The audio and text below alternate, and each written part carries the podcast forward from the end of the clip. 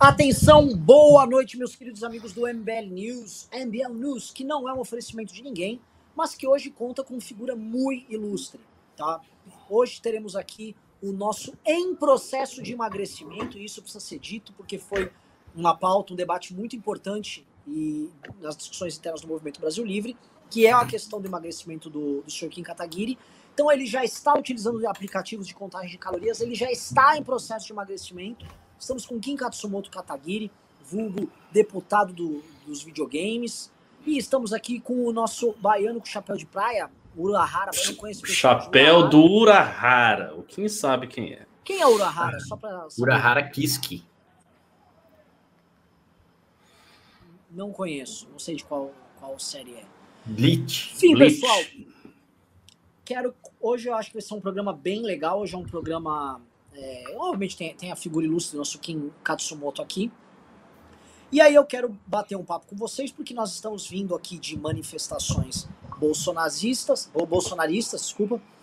E as manifestações, elas, uh, de uma grande marcha em nome do golpe para o presidente, na verdade elas se tornaram o que elas sempre foram, que são grandes caminhadas uh, e convescotes de aposentados em ebulição, revoltados com, a, com as nossas urnas. Não deu em nada a manifestação, e tanto não deu em nada que hoje, ao invés do Bolsonaro vir com um discurso mais quente, ele veio com um recuo. Que ontem foi previsto o recuo pelo Bisoto numa live que a gente organizou. O Bisoto falou: oh, o Bolsonaro às vezes dá uns recuos, e hoje o discurso do Bolsonaro foi o seguinte, vocês devem ter visto. Ó, oh, se, se, se não passar o voto impresso e eu concorrer e perder, fazer o quê? Às vezes é melhor nem concorrer, né? Numa situação dessa, é melhor nem eu concorrer.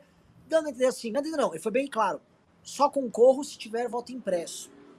Né? Acho a situação muito engraçada e muito interessante, porque eu não sei se ele estaria com esse discurso se as pesquisas dessem o Bolsonaro ganhando, muito tranquilo, né? Me parece um Bolsonaro que ele vai, ele vai se é, ele vai ficando preso nas próprias armadilhas discursivas, as armadilhas retóricas dele vão prendendo ele, e ele tá preso nesse jogo porque ele tem que ser triunfalista de, de um lado, porque ele tá com o povo, aí ele convoca o povo, que o povo não aparece, aí ele justifica que ele tá com o centrão, aí ele fala, pô, mas não vão passar nem o voto impresso, então pra que, que ele botou o centrão no governo dele? Porque ele não consegue justificar a entrada do centrão mais. Ele justificou a chegada do Ciro, do Ciro Nogueira, dizendo que Ciro Nogueira ia passar o voto impresso e ia ficar tudo bem. Então, Hoje é um programa incrível, estamos com, com a mente brilhante. Aliás, só para aproveitar esse, esse isso que você acabou de falar, hoje saiu um levantamento mostrando que o Bolsonaro, o que eu já vinha dizendo há muito tempo, agora saiu um levantamento oficial com os números exatos. Bolsonaro é o presidente que mais gasta com cargos e com emendas e que menos aprova projetos. Ou seja, ele vendeu o país por nada. Ah! Oh! Nossa! Meu Deus! Que que foi? Você falou assim, pá! Meu Deus, Bolsonaro! O Renan caiu pelo Brasil. O Renan foi alvejado pelo Bolsonaro. Isso! Muito bom. Meu Deus do céu. Meu Deus. E senhoras e senhores, isto é o Brasil. Isso é o retrato do nosso país. Ai, caralho. É, é F, F, F pro Renan. F em respeito ao Renan, Renan em memória. Renan vive, Renan presente. Nossa. tá falando? Eu tô empolgado que ele deu uma cabeçada no metal. Ai. eu tô rindo e tô dando O que, que você estava falando, Kim? Prossiga, por favor. Não, eu estava falando que o Bolsonaro é o que mais gastou com cargo e emenda e menos aprovou projeto, né? Ou seja, ele só gasta o dinheiro, não tem programa, não tem nada. Ele faz articulação para nada. Então, eu, vou te perguntar, assim, Kim, começando com você, aí vai passando a bola pro Ricardo e tal. Ô, ô, ô Jeff, o, o, foi uma bosta a manifestação ontem, e eu sempre pergunto para você nas lives quando uh, você vem no News, que é, como é que nos grupos de WhatsApp dos parlamentares repercutiu a manifestação de ontem? É, e qual o peso que isso vai ter pro Bolsonaro na tese dele ali? Ele tá assustando alguém? Para que que serviu? É, o que que é o próximo passo dele? Porque o cara sair da manifestação, sair todo aquele barulho pra nada, é outra montanha parido outro rato. Então o que, que é? Qual é a do cara? É, ninguém, ninguém falou nada. Geralmente os deputados bolsonaristas, quando a manifestação é grande e tal, mandam vídeo. Dessa vez ninguém mandou nada, né? Que já é, já é uma demonstração de, de fraqueza. Mas eu não vi grandes comentários. Estamos voltando agora, né? Hoje, aliás, é o, é o primeiro dia aí oficialmente fora do recesso. Vamos ver como é que está o sentimento aí do parlamento, mas eu tenho a impressão de que a galera tá ficando aí no governo Bolsonaro e tá numa tá no final de festa, né? Tipo, pô, o, o Ciro Nogueira pegou lá o ministério, vamos, vamos, vamos avacalhar e vamos é, recriar o Ministério da Previdência e passar o Ministério do Turismo para o Centrão, que está com o bobo lá da sanfona. É, então eu acho que está meio tipo, vamos pegar tudo e aí ficamos até o prazo de descompatibilização, né? É, é acho que é seis meses, não, não, me lembro exatamente qual é o período antes da, da eleição, e aí, quando der o tempo da eleição, a maioria vai para o Lula e é isso aí. Ou seja, o cenário para o Bolsonaro que você está dizendo é que praticamente acabou. Acabou. É, assim, é, acabou, acabou, mas ainda fica seis meses aí, né? Pela, se for depender desse sentimento do Centrão. Agora, vamos ver, voltou a CPI. Dizem, né? Dizem que na CPI ficaram essas duas semanas aí analisando quebra de sigilo bancário, é, quebra de sigilo telefônico. Né? Eu tenho escutado aí de alguns senadores que têm uma linha mais investigativa na CPI que podem mandar, e agora não em flagrante, mandar prender é, sério mesmo, bem fundamentado, preventivamente alguém, né, pegando já as contas e tal. Vamos ver, alguma coisa que está talvez inesperada aí fora do radar pode pode catalisar aí o impeachment, mas do jeito que está é, é Bolsonaro capenga até o Centrão pular pro Lula.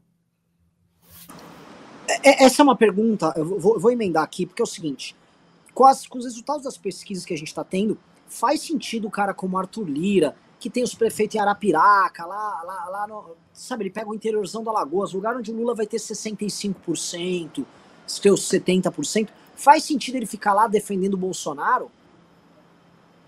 É que na hora o que, o que o eleitor dele vai ver é a TV, né? E aí, e aí o cara na TV vai estar aparecendo com o Lula, né? Não, até lá, o cara não vai. É uma das primeiras, eu já falei para vocês, uma das primeiras frases que eu escutei quando eu entrei na Câmara é rede é quando meu eleitor dorme, né? É, é, onde meu eleitor dorme. Então é isso, né? O cara tá lá, é ministro, o eleitor não sabe que ele é ministro, não sabe se é do Supremo, se é do STJ, não sabe, sabe que ele é ministro lá. Ricardo Almeida. E aí, meu querido? O que, que resta aí o homem marcou a manifestação e deu em nada. O Quinta é, até econômico nas palavras porque foi um nada. A gente não tá nem com raiva. Já era previsível, né? Assim, tem, tem vários fatores aí. Primeiro que tem o fator do cansaço. Os bolsonaristas estão marcando manifestação uma atrás da outra há muito tempo. Assim, e isso, obviamente, é uma coisa errada. Você não, não, faz esse tipo de coisa se você quer que a manifestação tenha gente. Você não fica marcando uma, depois vamos outra, depois vamos, vamos, vamos. Ó, dia 7 de setembro vai ter mais. Isso não faz sentido, isso é uma lógica estranha a ideia de fazer grandes manifestações. A gente sabe disso desde 2015. Então já começa por esse erro. A segunda coisa é que a pauta é uma pauta fraca, né? Assim, é uma pauta é, um tanto quanto vazia, porque ah, pelo voto impresso. Mas o próprio Bolsonaro ele já dá a entender que ele não tem força para conseguir o voto impresso. Então você vai fazer manifestação para quê? Essa é a pergunta. Ele já está ensaiando desde antes da manifestação que ele não tem força para o voto impresso, que o sistema não vai deixar, e os caras fazem a manifestação. Sabe, não, não é uma coisa factível, não é uma pauta que o cara visualiza, ele enxerga um horizonte de não, vamos conquistar isso aqui. Não, não, não tem este horizonte. Então as pessoas não saem na rua. Eu vi as fotos da manifestação, foi fraca, muito fraca. E a partir de agora é isso. Assim, a gente vai ver mais uns atos bolsonaristas e da esquerda, que serão possivelmente fracos, tanto os da esquerda quanto os bolsonaristas, e tem o nosso ato. O nosso ato não pode ser fraco. Se o nosso ato for forte, aí muda muito de figura, porque aí você tem como precedente atos bolsonaristas fracos e atos de esquerda que já estão um pouco fracos, com um ato mais significativo no dia 12 de setembro. Aí você muda um pouco o cenário e acende um alerta de que ah, esse cara tem que sair. Mas eu concordo com o Kim, é o que ele falou. É, o Centrão nesse momento, ele está numa posição muito confortável. A posição dos políticos que são aliados do Bolsonaro é uma posição muito confortável. Primeiro, eles sabem, e eles contam com isso, que o eleitor não vai se lembrar desses detalhes, como o que falou. Então, uma vez que eles saiam do barco do bolsonarismo e cheguem no Lula, eles vão ter essa via aberta, eles não precisam se preocupar com ah, o eleitorado crítico. Eles não têm um eleitorado crítico. O eleitorado crítico é o nosso. Se a gente faz um negócio há três anos atrás, que fez uma coisa ínfima e tem uma pequena incoerência, metade do news aqui vai mandar a gente pra porra, porque o nosso eleitorado é muito crítico. O eleitorado desse cara é muito pouco crítico. Então, assim, é, é, é jogar no fácil. É jogar no fácil. O que eles precisam agora, em termos de eleição, é basicamente fazer caixa para eleição, correto? Então eles têm que fazer caixa para a eleição. Como é que eles fazem caixa para a eleição? Tendo cargos onde eles podem fazer caixa para a eleição, onde eles podem desviar uma graninha ali para botar no bolso para custear a eleição. Eles estão tendo isso. Então é uma situação muito confortável.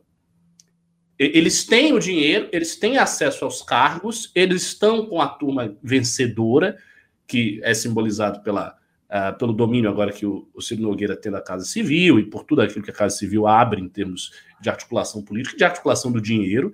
Eles têm tudo isso, o eleitorado deles não é crítico, eles vão tocando essa flauta aí, e na hora do Lula chegar, eles vão pro Lula. Então, realmente, essa é, é a situação. Lembrando que eles têm um. Eu acho que a, Lembrando que eles têm um histórico muito recente, o Centrão tem um histórico muito recente de sucesso, que são as eleições de 2020. Eles acabaram de sair de uma eleição em que o Bolsonaro saiu é, hiper enfraquecido, não elegeu ninguém, seus, seus aliados não se elegeram nem para vereador, e o Centrão saiu muito fortalecido. Os prefeitos, a maioria deles foram reeleitos, os vereadores, a maioria deles reeleitos, todos ligados ao, ao Centrão. Né? O bolsonarismo enxugou, o Centrão tomou espaço do bolsonarismo as esquerdas mantiveram seu tamanho, mas se reorganizaram. Né? O PT deu uma enxugada, o PSOL cresceu no espaço do PT, o PDT deu uma crescida também. Então, para o Centrão tá ótimo. Ele, ele, ele tem na, na, na memória uma, um, uma eleição fresca para lembrar: olha, eu aqui chupinhando no Bolsonaro, ele se lasca e eu me elejo e tô tranquilo. É, eu acho que eles estão muito com isso na cabeça, de, mano. E quanto mais espaço a gente tiver, né? Mas é, mais a gente vai eleger os nossos caras, os nossos governadores, etc. Voltou, eles estão com a mentalidade, ó, 2020 provou que voltou a eleição de máquina. O Bolsonaro destruiu o voto ideológico, nós estamos com tudo. Quanto mais espaço a gente tiver no governo, mais a gente ganha, e aí já vamos negociando espaço para o próximo governo, que é o governo Lula, né? Mentalidade do Centrão. Você acha que eles acreditam mesmo nisso? Eu acho que sim. Porque é o seguinte, Kim, a eleição de 2016, quem está assistindo aqui vai entender, 2016 foi uma lavada do PSDB. Você vai lembrar. As eleições municipais de 2016 deram a seguinte mensagem: PSDB vem com tudo e o PT vai começar a perder força demais. O que aconteceu na eleição é que o PT, por mais que tenha perdido força, fez a maior bancada e o Haddad foi para o segundo turno no pior momento da história do PT. E o PSDB não fez nada. O PSDB foi um figurante na eleição. Uhum. Eu acho que existe uma diferença muito grande entre eleições municipais e eleições federais. E eu sei que você também sabe disso, não tô falando aqui como tipo, ah, veja só. Não.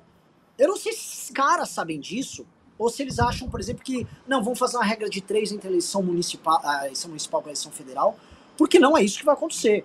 Tipo, eu vejo o Kassab falando daquele Rodrigo Pacheco, e me custa crer que ele realmente acredita nisso e que isso não seja só um, uma forma dele barganhar e jogar, porque eu já ouvi falar de gente muito próxima dele de que o lance do Rodrigo Pacheco é dividir a terceira via é uma, e aí no segundo turno apoiar o Lula. É uma forma de ajudar o Lula ali no game. Né? Mas, e, mas às vezes, cara, às vezes os caras viajam também na maionese. Eu vejo tanta, tanta besteira saindo do universo político brasileiro mainstream que eu, eu fico em dúvida. Que eu, eu, o, que eu, o que eu jogo para vocês, que eu, uh, me, assim, fico olhando atento. Me parece que, pelo que o Kim levantou, Nunca o Centrão teve tão feliz com o governo quanto no governo Bolsonaro. Eles não têm hoje, talvez, quem me corrija, os volumes que eles tinham com o Petrolão. Mas como a gente sabe muito bem, o Petrolão era meio que elitista. Você tinha a elite do PP, a elite do MDB e o PT participando do Petrolão. E aí ficou uma massa de descontentes que foi que surgiu o cunhoduto, que falavam na época, é o que o Cunha começou a trabalhar. Tinha uma massa de baixo clero descontente que o Cunha começou a trazer e fazer acontecer e criou um universo paralelo ali aos caras. Pergunto, o, o, o Kim, tá? E pergunto pro Ricardo. Será que o Centrão olha e fala, mas será que eu vou ter com o Mourão o que eu já tô tendo hoje? Não é mais fácil a gente segurar essa bronca, manter esse idiota aí no poder, e a gente vai levando esse panaca aí, a gente dá um pé na bunda dele ali no ano da eleição, e quando eles derem o pé na bunda do Bolsonaro, a imprensa vai vir toda, toda se, se sassaricando, ai, olha só, não sei o quê, e aí gritinhos de democracia, abraços em nome do, diálogo e tal, e aí vamos chegar quebrado e, e, com o Lula chegar assim, até com o babador aqui, com o garfo e faca pronto para levar? Joga a bola para vocês. Cara, mas não entendi. Para mim, o que você falou vai na mesma linha do que eu disse da, do Centrão tá, já tá na expectativa do Lula ganhar e aí largar o Bolsonaro na véspera e, e, e, tá, e tá numa posição confortável mesmo, como eu disse, tá? Eles estão. Nunca teve, nunca teve pô, emenda de relator. Né? Até agora, mano, tem deputado aí levando 200, 250 milhões para sua base. Isso nunca teve. Né? Já teve, já teve é, sei lá, o cara tendo cargos importantes e, e, comandando. E, mas as estatais que têm dinheiro também, tá tudo nomeado sem O Banco do Nordeste já está na mão do Ciro Nogueira, o FNDE, o Fundo de Educação, a FUNASA, a Fundação de Saúde, que manda. A, a, a, os lugares de grana já está com o Centrão. O, o leilão do 5G está com o Centrão. É, agora vai, vai sair, parece que é, vai, vão tentar de novo emplacar lá a carteira verde amarela. Agora vai estar tá lá com o Ministério Novo criado. Casa Civil, Secretaria de Governo, toda a coordenação dos ministérios também está tudo com o Centrão. Então, os caras vão, vão falar, tipo, que espaço mais que a gente quer? Eu lembro na época, eu lembro na época da, da, da Dilma, deputado do MDB, falando: é, tem gente da minha bancada que fala, né, não sei o que, temos, temos quatro ministérios, pô, a gente pode ter 30. Agora, agora eles não têm essa mesma perspectiva. Não, não, eu, eu falo isso, o, Kim, só, só, só para complementar. Eu falo isso aqui porque eu tô olhando com a perspectiva do impeachment, né? E tô Sim. complementando o que você falou da seguinte maneira. O que que seduziria? Porque existe a rua que pressiona, mas existe a sedução política do outro lado tem que vir. O que, que seduziria politicamente esses caras a darem um chute na bunda do Bolsonaro antes do prazo que a, que a gente está comentando aqui, os ah, seis É, é ter rua grande, né? É o cara ver que está começando a, a, ganhar corpo do eleitorado do próprio Bolsonaro, né? É gente de, de centro, centro-direita, de direita, começar a reclamar na rua. Assim, eu estava vendo vários dos elementos que vários dos, vários dos elementos que estavam presentes na época do governo Dilma, economicamente falando, tão presentes agora, né? Eu lembro que a gente até fez um, num ato, né, é, é, protestando ali contra a Dilma, um churrasco de ovo, né? Porque a Dilma estava falando o pessoal consumir ovo em vez de carne. Tá muito parecido com o discurso do Paulo Guedes agora, porque a carne está estourada e aí o pessoal tá tendo que comer ovo e, e indo atrás de outras coisas. É, gasolina, pô, quem não lembra da, da, daquele adesivo até esdrúxulo lá da Dilma no, no, no carro do cara, é, para ilustrar ali o preço da gasolina, não sei o quê.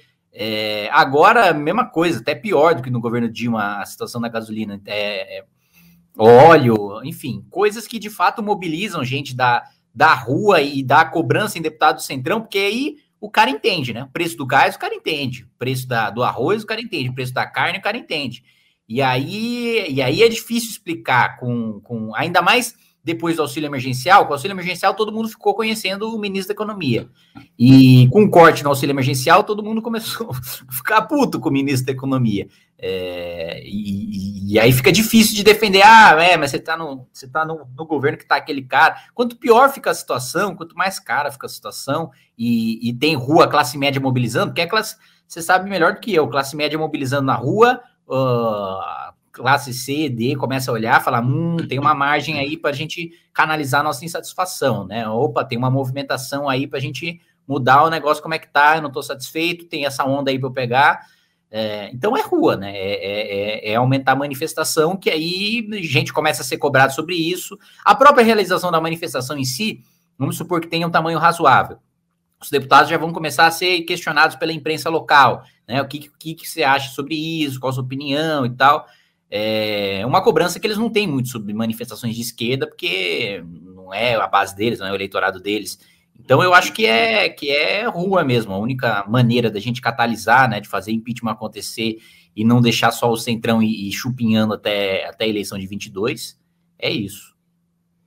É, tem uma coisa assim que você falou aí, né, que eu achei bem interessante, sobre a questão do, do voto ideológico, né? Porque a eleição federal é diferente da eleição municipal. Né? A eleição municipal tende a se concentrar naquelas pautas locais, naquelas questões mais da cidade, isso faz com que todas as questões ideológicas, que são questões universais, não apareçam tanto, e elas aparecem na eleição federal. Só que eu tenho a impressão, e aí o Kim pode confirmar, que a sensibilidade do parlamentar médio em relação aos debates ideológicos mudou um pouco. Por quê? Porque o Bolsonaro, que ele que simbolizou e capturou um polo ideológico, que foi o polo da direita, porque antes, basicamente, você tinha a esquerda, né, as, as, várias esquerdas, aí, PT, PSOL, etc. E os partidos tradicionais muito pouco ideologizados. Então, eram partidos que alguns deles tinham alguma bandeira ideológica no passado, mas que foram deixando ao longo do tempo e se foram se tornando agremiações oligárquicas de, basicamente, de conchavos e de política de máquina. Né? Foi, por exemplo, o que aconteceu com o PFL. O PFL teve esse esse triste destino aí. A gente viu esse destino desde a fundação do PFL até hoje. Então, o Bolsonaro capturou esse, esse novo polo ideológico, que é o polo da direita. Talvez eles pensem que, com a dissolução do Bolsonaro, esse polo também está dissolvido. Porque até agora não apareceu ninguém com porte suficiente para tomar o lugar do Bolsonaro nisso aí. Então, eles podem ver, eles podem olhar a eleição municipal e pensar: olha, na eleição municipal, os partidos tradicionais se deram bem. O voto de máquina contou. Na eleição federal vai ter o discurso ideológico. Só que o discurso ideológico forte mesmo vai vir pelas esquerdas. Vai vir pelo Lula e pelos apaniguados do Lula. E a parte da direita, do Bolsonaro, isso aqui vai estar, vai estar fraco. Então, o que, que eles. O, que, que seria um esquema que faz sentido? A gente se alia ao Lula né, ao time vencedor, que tem ao mesmo tempo parte de discurso ideológico e, e parte de voto de máquina, voto de força. Esse polo aqui da direita está em frangalhos, está fraco, não tem ninguém, não vai surgir nenhuma grande liderança que vai tomar a dianteira do Bolsonaro, e a gente não vai perder voto. Então a gente não perde voto. Então eu acho que eles sentem que não vai haver um 2018 ponto 2, que vai se eleger 50 negros de direita com um presidente que foi o Bolsonaro, que vier do nada, e, e sentaram lá e fizeram a maior bancada. Eles não devem pensar isso. Eles devem pensar que ah, vai se eleger um ou outro, talvez aí, o pessoal do MBL, alguns, tal, alguém ali do novo, e acabou. Né? E o resto e... vai ser tomado pela esquerda tomado pela gente. Só então, assim, é um raciocínio coerente. Isso, isso que você falou, Ricardo, é exatamente, exatamente o que o Arthur Lira disse numa entrevista recente para defender o Distritão. E para defender o Distritão, não, para defender o aumento do fundo eleitoral. É, porque sem aumento do fundo é o seguinte, né? Vai ter lá 10 ou 15 figuras famosas e tal, ideológicas, e o resto não vai ter como financiar a campanha. É isso, ele está falando, a maioria do parlamento é isso, é a máquina, e aí o, o essas figuras famosas aí se elegem de outros meios, aí barato, sem dinheiro público, etc.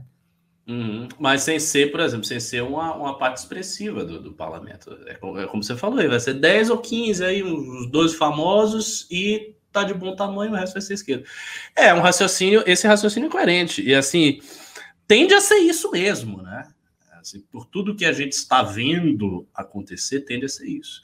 Eu acho que o único meio de mudar esse cenário daqui para 2022 é com manifestação forte, o que não é fácil, não é fácil, a gente está se esforçando para fazer o 12 de setembro mais nós estamos enfrentando empecilhos, não, não, não tá brincadeira a construção disso aí. Então, seria uma construção desse dia forte e, a partir das manifestações, alguma liderança que pegasse esse processo histórico. Porque é uma coisa que eu repeti aqui em alguns news. Bolsonaro se elegeu por conta das manifestações de 2015 e 2016. Ele se elegeu porque ele capturou isso. Porque, veja, Se foram 3 milhões de pessoas às ruas, isso é um sinal que você tinha 30, 40 milhões de pessoas que foram alcançadas pelo discurso, mas que não foram às ruas. Porque o engajamento não é 100% de engajamento. É sempre coisa de 10%, 12%, que não é todo mundo. Então, assim, você tem um espectro deste tamanho aqui, você tem um, círculo concêntrico dentro dele que efetivamente vai às ruas. O tamanho deste círculo dá a ideia do tamanho do círculo maior. Então, se você tem manifestação que vai um milhão de pessoas à rua, você tem aí um eleitorado de 10, 15 milhões que foi alcançado por aquele discurso. Se você tem uma manifestação de meio milhão, você tem já um eleitorado mais modesto, de 5, 6. Como naquelas. A, a, a, galera que foi para a rua foi muita gente, então você teve um, um eleitorado gigante que foi atingido por aquilo ali e que não tinha representação que Bolsonaro pegou. Então ele se elegeu em 2018 por conta disso. A gente me parece haver a única chance de você ter uma situação diferente da que o Centrão está prevendo hoje, e que é a base do cálculo político deles, é tendo manifestação bem forte e surgindo uma liderança para capturar isso aí. E assim, são dois fatores que hoje são imponderáveis. Hoje são dois fatores hipotéticos. Hoje, hoje, nós não temos certeza que 12 de setembro vai ser forte a gente tem que trabalhar aqui, vocês têm que doar, vocês precisam de voluntários. Exemplo, eu já vou, vou falar aqui de novo. Nós estamos precisando de voluntário. Tem um site, o 209euvou.com barra voluntário, que a gente precisa de voluntário, porque a galera está cansando nas faixas. Então, tendo manifestação forte, primeiro fator, e o segundo é tendo a liderança para capturar. Porque ainda a gente ainda pode cair num limbo. A gente pode fazer uma manifestação forte e pode não ter a liderança presidencial para capturar. Porque Ricardo. o que o MBL garante mesmo é, é o Estado de São Paulo, que a gente vai fazer, o projeto Arthur e tal. Mas nacional, quem é que está aí aparecendo mesmo? Ninguém nesse momento. Ó, pessoal, eu vou, eu vou fazer agora aquele momento pedidos. Pedido número um que eu vou fazer para vocês. Tá com duas mil pessoas, quase duas mil e cem aqui, a live tá subindo, só que só tem mil likes. Pessoal, dedo no like pra live chegar no gado. Ontem fizemos isso, veio o gado, vocês se divertiram. Faz a live chegar no gado, dedo no like, tá com 1.100 agora, sobe para 2.000. Segunda coisa que eu vou pedir para vocês, tá? Entrou 700 reais de Pix até agora. É para manifestação. Mandem o Pix, pelo amor de Santo Cristo. Mandem o Pix aqui pra gente. É isso que vai fazer a manifestação andar. Entendam um detalhe, tá? Eu vou relacionar eu relaciono tudo. Eu vou relacionar o Pix com o que o, o Kim e o Arthur, o Kim e o Ricardo falaram. Vocês acabaram de ouvir duas posições de duas pessoas que ao vivo, em live, não se conversam tanto, que é o Ricardo e o Kim. São os dois maiores cérebros do MBL, os cérebros mais privilegiados. Você tem que fazer massagem na massa encefálica deles, tá? São dois, dois meninos, não, Ricardo um pouco mais, é dois caras brilhantes. O que, que esses dois caras estão dando? O que, que eu vou arrematar do que eles falaram aqui, tá? Que me parece que tem um jogo jogado já. Um jogo jogado pro centrão e para essas forças de centro, que é chupinhar enquanto dá, depois sair fora. Um jogo jogado pro Lula, que é muito confortável, que é faz umas manifestações aí, igual a, eles convocaram agora uma manifestação fora Bolsonaro, fora Bolsonaro e auxílio emergencial de 600 reais. Oi? Eles metem um auxílio claramente com caráter eleitoral na manifestação. Três, a, o fato de não surgir lideranças com impeachment e não fomentar um novo nome que possa atrapalhar o jogo.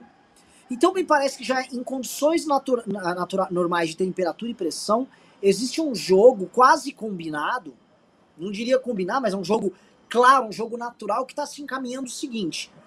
Bolsonaro é empurrado igual um idiota até as eleições. Junto com ele, a CPI vai levar formadores de opinião, e rádios que quebra sigilo, e um monte de coisa, e plá, plá, plá, e vai demolindo esse universo todo. A Lava Jato já foi embora, a gente acaba esquecendo, né? O principal agente de toda aquela problemática já foi jogado no lixo. Plum, joga no lixo, passou o fundão, tenta passar um distritão, vai entrar nessa discussão agora, que me parece que tá quente de, de semipresidencialismo, vou perguntar pro Kim daqui a pouco. E aí, o único, o, os únicos que podem barrar esse jogo que eu acho que tá combinado, por isso que eu vou perguntar agora para vocês se, se é isso mesmo, são vocês com a manifestação. A manifestação é o que não está no script, porque ela pode servir de catalisador para a saída do centrão e para e o cenário político entrar em ebulição. e ela permite que surjam lideranças de um processo político que não está sob controle das forças políticas de Brasília, que atrapalhe, enfim, a eleição do Lula. Que esse é o ponto dado. Né? Então eu acho que está todo mundo tão claro com esse jogo jogado que o Bolsonaro só fala do voto impresso porque é um tema pertinente a 22 ligado à derrota dele. Então o Bolsonaro já trabalha com a própria derrota. O Centrão trabalha em usar o Bolsonaro e chutar ele na hora certa. E o Lula trabalha em manter o cenário atual como está. A única coisa que pode alterar o cenário é a manifestação do dia 12. Tô certo ou tô errado? Passo a bola para vocês. É exatamente isso, né? Assim, da mesma maneira, como a perspectiva que a gente tinha em 2015 no impeachment da Dilma era continuar com a Dilma até 2018 e o Aécio está em primeiro nas pesquisas, né? É, é, é, mais ou menos isso, né? A classe política já tem o seu jogo jogado, já tem a, a, a, os seus atores definidos, já tem mais ou menos ali os seus, os seus jogos de poder. Da mesma maneira que o Centrão estava junto com a Dilma e, e todo mundo planejava depois tá com boa parte do Centrão, vamos lembrar, foi com o Alckmin, né? É, ficaram, com, ficaram ali no primeiro mandato do governo Dilma e aí, na hora do vamos ver, foram com a mesma coisa que querem fazer com o Bolsonaro agora. E aí, a Dilma ganhou a reeleição, eles não esperavam, foram para a Dilma de novo, com a maior tranquilidade, e iam com a Aécio depois do, do PT estar tá desgastado mais quatro anos se o impeachment não tivesse acontecido. O que mudou o rumo da história ali, da Dilma não, não disputar de novo com o PSDB, e seja lá, o Lula vem voltar e poderia ser nosso presidente hoje, ou o Lula ou o Aécio, que mudou esse rumo da história foi gente se manifestando, nova liderança política surgindo. E aqui, e aqui, Ricardo, me permita um, um desabafo sobre. Vou fazer um desabafo sobre novos, a geração. Olha só, é muito esquisito eu ter apenas 25 anos de idade e eu falar sobre gerações mais novas. Mas vamos falar sobre gerações mais novas. Eu sinto, eu sinto que tem gente que assiste o MBL, que vê o MBL hoje, que não acompanhava durante o impeachment que acha que é assim: olha, eu resolvi me eleger, eu vou gravar uns vídeos aqui, o MBL vai me ajudar a gravar uns vídeos, e aí, aí eu vou ser eleito. E aí, enquanto isso, eu preciso ficar só de boa, indo aí no MBL, gravando os vídeos. Não, peraí. Eu, eu, eu quando eu comecei, pegava dois busão, um trem, um metrô, um subemprego num lugar mofado de, e, e, quente pra cacete para ganhar 600 reais para depois ir para MPL para pagar para trabalhar. Era isso que a gente fazia no começo, que era trabalho de militante mesmo, acreditar no que estava fazendo. Hoje não, hoje o cara chega, ó, é o seguinte, eu quero entrar para MBL, eu vou ser presidente da República, enquanto eu não sou, você me dá um cargo. Vai tomar no seu cu. O cara quer chegar, quer chegar, você não vou fazer um estágio de férias, você CEO durante um período aqui, e aí eu saio. É, é, é a negada aqui agora tá, tá achando que é, que é festa, que é fácil, que você anda na rua, cai um mandato na sua cabeça. Sua carreira política você constrói com, com a militância, você constrói começando de baixo, você constrói pô, que, que no, no início, é, eu, Renan, Pedro, Alexandre, Fred, Calamari, a gente pagava para trabalhar, a gente, sei lá, é, ia lá, limpava tudo, jogava lixo fora, é, ia para Brasília a pé, pagava as contas, lidava com os processos a gente mesmo, se virava com advogado amigo e, e, e era tudo fodido. E aí hoje, a molecada que vem é fica duas semanas, porra, não apareci no canal do MBL. Ô, maluco, você tá louco? Você tá chegando agora, não fez nada, nem te conheço. Como é que eu vou confiar em você? Porque, e não sei quem disse essa frase, mas essa é uma frase genial. Você quer unir um grupo, faça esse grupo passar pelo inferno junto, né? Você quer, você quer separar, você conta um segredo pro sujeito. Então o sujeito não passou por inferno nenhum com a gente, tá lá numa boa, veio no intervalo da faculdade lá, cinco minutos visitar o MBL ainda com uma visita guiada, porque ele não consegue visitar sozinho. E, e, e, aí chega e vai ser militante de, de, de, de porta de janela lá, de, de, de, trem, vai ser militante de primeira classe. É nada, tem que se militante tem que se fuder e acabou. Porque é isso que faz sua, você moldar o seu próprio caráter. E a sua própria, seu próprio propósito de viver é você se fuder na vida. Como, como pessoas bem-sucedidas se fuderam. Então é isso, venham se fuder. Isso aí, você falou tudo. E eu me lembrei de uma história, essa história é real. Depois, depois lá da época do impeachment, tá? a gente fez uma reunião, isso no MBL lá da Bahia, Salvador. Aí chegou um rapaz, um rapaz chegou assim, cheio de ideias, dizendo as ideias, tá, pá. a gente ouviu. Prime primeira vez que ele tinha ido conhecer a gente. Aí ele chegou pro meu lado, não, porque é, eu estou construindo aqui a minha carreira, pá, pá, e aí eu queria, né, eu tenho um objetivo de vida na política e tal. Eu disse, sim, qual é o seu objetivo? Não, eu quero ser presidente. Aí eu, presidente do quê? Você vai disputar alguma coisa no estudantil, presidente do DCE? Ele, não, é presidente da república. a cara do Você quer ser presidente? A primeira, a primeira reunião que o cara fez, o cara disse que o objetivo dele era ser presidente. Pô. Então você tem, você tem toda a razão. Tem muita gente que tem realmente essa mentalidade. E assim, isso é um problema que a gente pode dizer até um problema sociológico. Max Weber, quando investigou as sociedades, os grupos carismáticos, ele chegou a uma conclusão que essa é uma conclusão lapidar que vale para todos os grupos carismáticos da história humana, desde os religiosos aos políticos, o MBL, o grupo está na China, isso é, é universal. O que faz o grupo carismático funcionar é o sacrifício dos seus membros. Quanto mais os membros se sacrificam, mais eles entregam, mais eles querem entregar e mais eles vão fazer. É sempre assim. Sempre assim. Sempre. Isso, isso é, assim, é uma constante, é como se fosse uma constante física. É sempre assim. Então, se a pessoa entra com a mentalidade de ah, não, eu fiz isso aqui, mas já está de bom tamanho. Por exemplo, tem uns alunos da academia, tem uns alunos muito bons, mas tem uns alunos mais ou menos. Tem uns alunos que fazem alguma coisa, mas eles querem logo um reconhecimento. O cara fez um negocinho ali, pô, mas não me reconheceu, aí o cara já fica puto. Isso está errado. Isso está errado, você não tem que ficar preocupado com o seu reconhecimento. Você, tem que, você pode trabalhar anônimo durante anos a fio. Todas as bases do MBL, tirando algumas figuras muito específicas, especiais, que se destacaram muito, como o Kim, o Holiday e tal, todo mundo era anônimo. Até o próprio Renan. Durante anos a fio, o Renan era uma figura relativamente anônima no MBL. Era o cara que estava ali se organizando, mas antes do, do canal do YouTube, o Renan não era tão conhecido assim. As figuras mais conhecidas eram, eram o Kim e o Holiday. Né? E isso durante anos a fio. Então, as pessoas vêm com esse pensamento mesmo: ah, eu quero aparecer, eu quero isso, eu quero reconhecimento, eu quero aquilo. Esqueça isso, pô. Você tem que se dedicar a causa que está posta. O, o problema nosso é simples e claro, e todos vocês já entenderam. Existe um jogo que está sendo jogado com Lula, com Centrão e com Bolsonaro que está jogando porque não tem jeito a dar. Bolsonaro está praticamente destinado a perder. Ele está num processo de deterioração há muito tempo.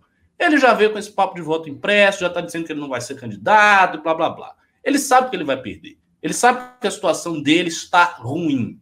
O Lula sabe que se tudo tiver do jeito que está, ele ganha. Assim, isso está tá, tá claro. Todas as pesquisas dizem isso. Quer dizer, todas as pesquisas são falsas. O homem aparece em primeiro em todas as estatísticas, é, é tudo enganação. Não tem sentido.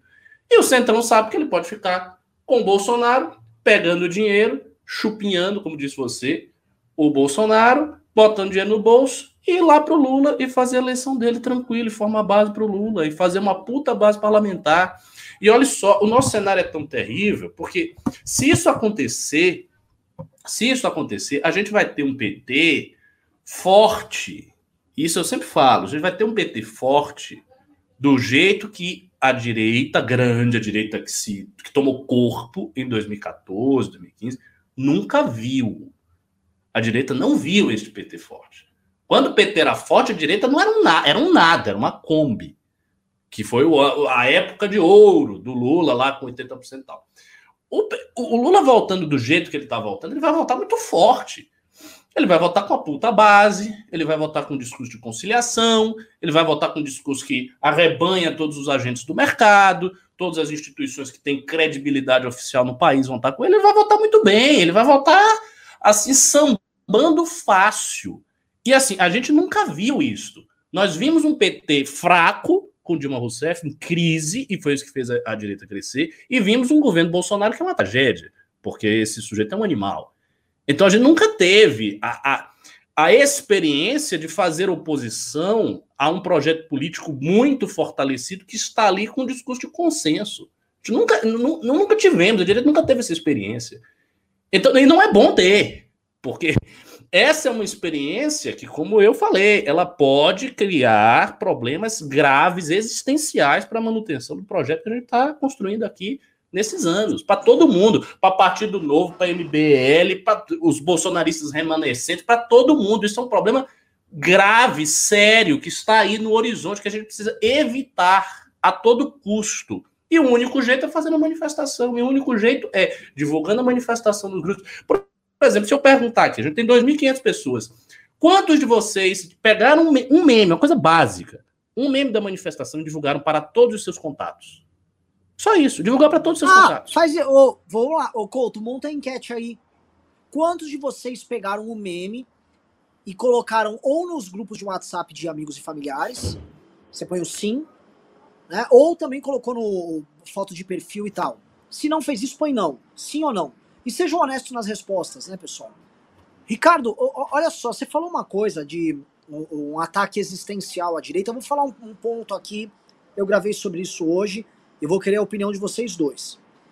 O que aconteceu com a Jovem Pan é perigoso para um cacete.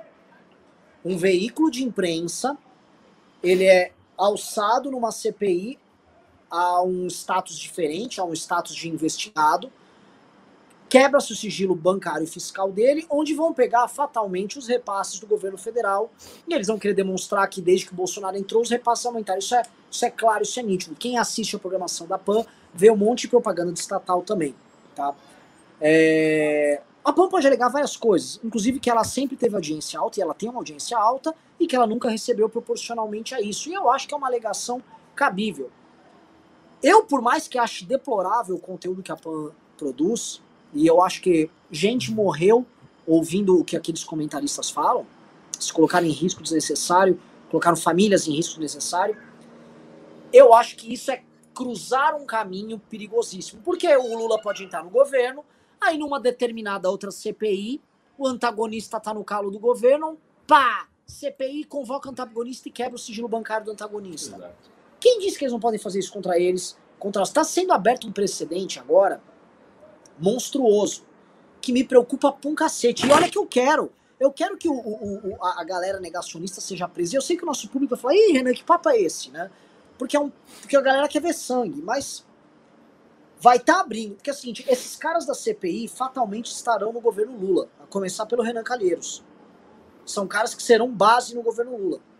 E eu não sei como é que, quais serão os instrumentos que o governo Lula vai fazer uso para fazer a guerra de informações contra a oposição que haverá ele. Eu só sei que a principal oposição que haverá ele, dando certo o nosso trabalho em 2022, tem três letras. E não é, é mito lindo demais. É Movimento Brasil Livre. A gente vai montar bancada, o Kim não vai estar sozinho. Vocês me desculpem, eu sempre tenho uns fãs do Partido Novo aqui. Uma parte da bancada do Partido Novo flutua de acordo com a opinião de doador, opinião de público. Então, é, tem quem? O PSDB? Eu vejo o PSDB, o Ricardo já, já o PSDB, nossa. Eu já vi o PSDB, eu vejo o PSDB como base no governo Lula. Não, che não sei se chegar tanto, mas assim, ah. depender de oposição de PSDB, pelo amor de Deus, a gente nasceu porque a oposição do PSDB não faz nada. Se a oposição do PSDB fizesse alguma coisa, a nova direita nem existiria. Não, eles não vão fazer nada. Esquece. Ó, é, então, eu, eu, vou, eu, vou, pegar agora, eu vou, eu vou jogar o tema para o tema do Arthur Duval, já que a gente entrou nisso, né? Porque o que me parece é o seguinte, cara, é, além do trabalho da manifestação, a gente tem um trabalho eleitoral. Eu vou perguntar para o Kim como ele está vendo a construção do Arthur e os problemas de costura e unificação da direita em cima de uma candidatura como a dele. Se quiser falar de terceira via, fala. Tá? Agora, é, vou pedir um negócio, só, só, avisando, tá? O pessoal está respondendo a enquete, tem 700 é, votos e o não tá ganhando com 55%. Ou seja, a galera que nos acompanha aqui não divulgou a manifestação. É. Se vocês estão acompanhando a gente no dia a dia, não divulgam. Vocês querem o quê? Que surja uma multidão na Paulista? Por brotação, assim, tipo boneco de massa do Power Rangers? É, plop, nasce os caras assim, lulu, isso não vai rolar. Você não divulga, e tem... ó, tamo fudido, meu irmão. E tem um detalhe, tem um detalhe, porque a, a pergunta é uma pergunta muito aberta. Você divulgou o 12 de setembro, sim. Mas esse divulgar pode ser, sei lá, peguei um meme e joguei em um grupo. isso é muito pouco. Divulgar mesmo é você pegar vários, você botar em vários grupos, você pegar os seus contatos privados, pessoais e mandar. Se, se você for medir em termos de, assim, de uma divulgação básica nesses termos que eu estou colocando, não vai, dar, não vai dar 10%. Eu sei, eu estou sentindo isso, eu percebo isso. E assim, esse é um problema gravíssimo, porque a gente vai ter o dia 12. O ato está marcado. A galera que está se voluntariando está indo. A gente está impulsionando, nós estamos botando dinheiro aí, impulsionando, fazendo o que, o que, é, o que é possível. Nós estamos arrecadando, nós estamos botando a academia para trabalhar. Se não tiver divulgação orgânica, não vai ter, e não vai ter, e acabou. E aí Posso falar? Não vai, não vai haver o que fazer. Ricardo, vou complementar o que você está falando. Tá muito no nosso colo. Tá muito no nosso colo. E é o seguinte, a gente já tá cansado de ficar carregando aí, ó, direito independente, nosso colo. Tá doendo. Tá Os doendo. influenciadores Tá esqueceram. Não tem um único que fale. Eles esqueceram. Esqueceram. O negócio tá aí no, no vazio. Não, ninguém, o influenciador abandonou. É o MBL e às vezes o antagonista fala. O Vem Pra Rua tá É. tentando, mas o Vem Pra Rua perdeu muita força. Acho que é um, precisa de um Vem Pra Rua forte. O Vem Pra Rua perdeu muita força. Kim Kataguiri, entre nisso e entre nas eleições. É, então, é, é- o sucesso da manifestação é diretamente proporcional ao engajamento das pessoas que querem divulgar, né? É, eu não sei mais o que as pessoas estão esperando, porque a gente já está dando o nosso máximo para divulgar, fazendo em todas as nossas redes, é, é, muito militante aí dando sangue aí para é, ajudar em faixa, para ajudar a divulgar na rua, acabando com a voz em, em megafone e tal. Todos os dias tem gente se voluntariando para fazer. É, assim, gente muito ponta firme, né? Gente muito confiável. É que isso para mim é uma das melhores, uma das melhores sensações que você tem é você falar para uma pessoa fazer uma coisa e você saber que aquela pessoa vai fazer aquela coisa. É esse, é, esse é o tipo de pessoa que se dá bem na vida, porque todo mundo confia e, e vai dando tarefas até que o sujeito está numa posição de comando. E tem, e tem muita gente dessa se sacrificando para estar tá na, nas faixas, para estar tá nas, né, nas, nas convocações, nos atos que a gente faz, na colagem de cartazes e tal. E aí, e aí você, bundão, que tá assistindo a nossa live, não divulgou ainda, não compartilhou o meme. É assim, eu vou falar o quê? Vou falar, vou falar, vou parafrasear Jair Bolsonaro, né? Vocês merecem os presidentes que vocês têm. Que, que, que, porque, porra, na, na chance que a gente tem de mudar o rumo, e aí, e, assim, não tem, não tem conversa de desesperança comigo, porque a gente acabou de mudar o rumo da história com o governo, com as manifestações do impeachment da Dilma. Então não é como se a gente estivesse vivendo numa letargia política, que a classe política está muito bem estabelecida e mandando no jogo há muito tempo. Não. Ah, O, o, o, o tabuleiro acabou de ser virado de cabeça para baixo agora. É, isso está muito recente na nossa memória. A gente sabe a gente tem essa capacidade, a gente sabe que ah, o sujeito falando a gente não é normal, só tem amigo imaginário. Não, pelo amor de Deus, né? todo, mundo, todo mundo tem parentes, primos, sei lá. É, tem que estar tá, tem que tá ativo, tem que estar tá divulgando, tem que estar tá dando exemplo. Se vocês que são os mais engajados, que estão assistindo live da MBL, a essa hora, em vez de jogar videogame, ver anime, é, imagine o cara que, porra, tá jogando videogame vendo anime. Agora ele que não vai mesmo pra manifestação. É ele, ele que vai ficar de boa, vai pro McDonald's no dia da manifestação, vai ficar bebendo uma coquinha gelada, vai basear no Ibirapuera, sei lá o que esse cara vai fazer, mas pra manifestação ele não vai. Ou então ele vai estar acidentalmente na Paulista, vai falar, puta, que saco, tô tendo manifestação hoje, queria só tomar um sorvete.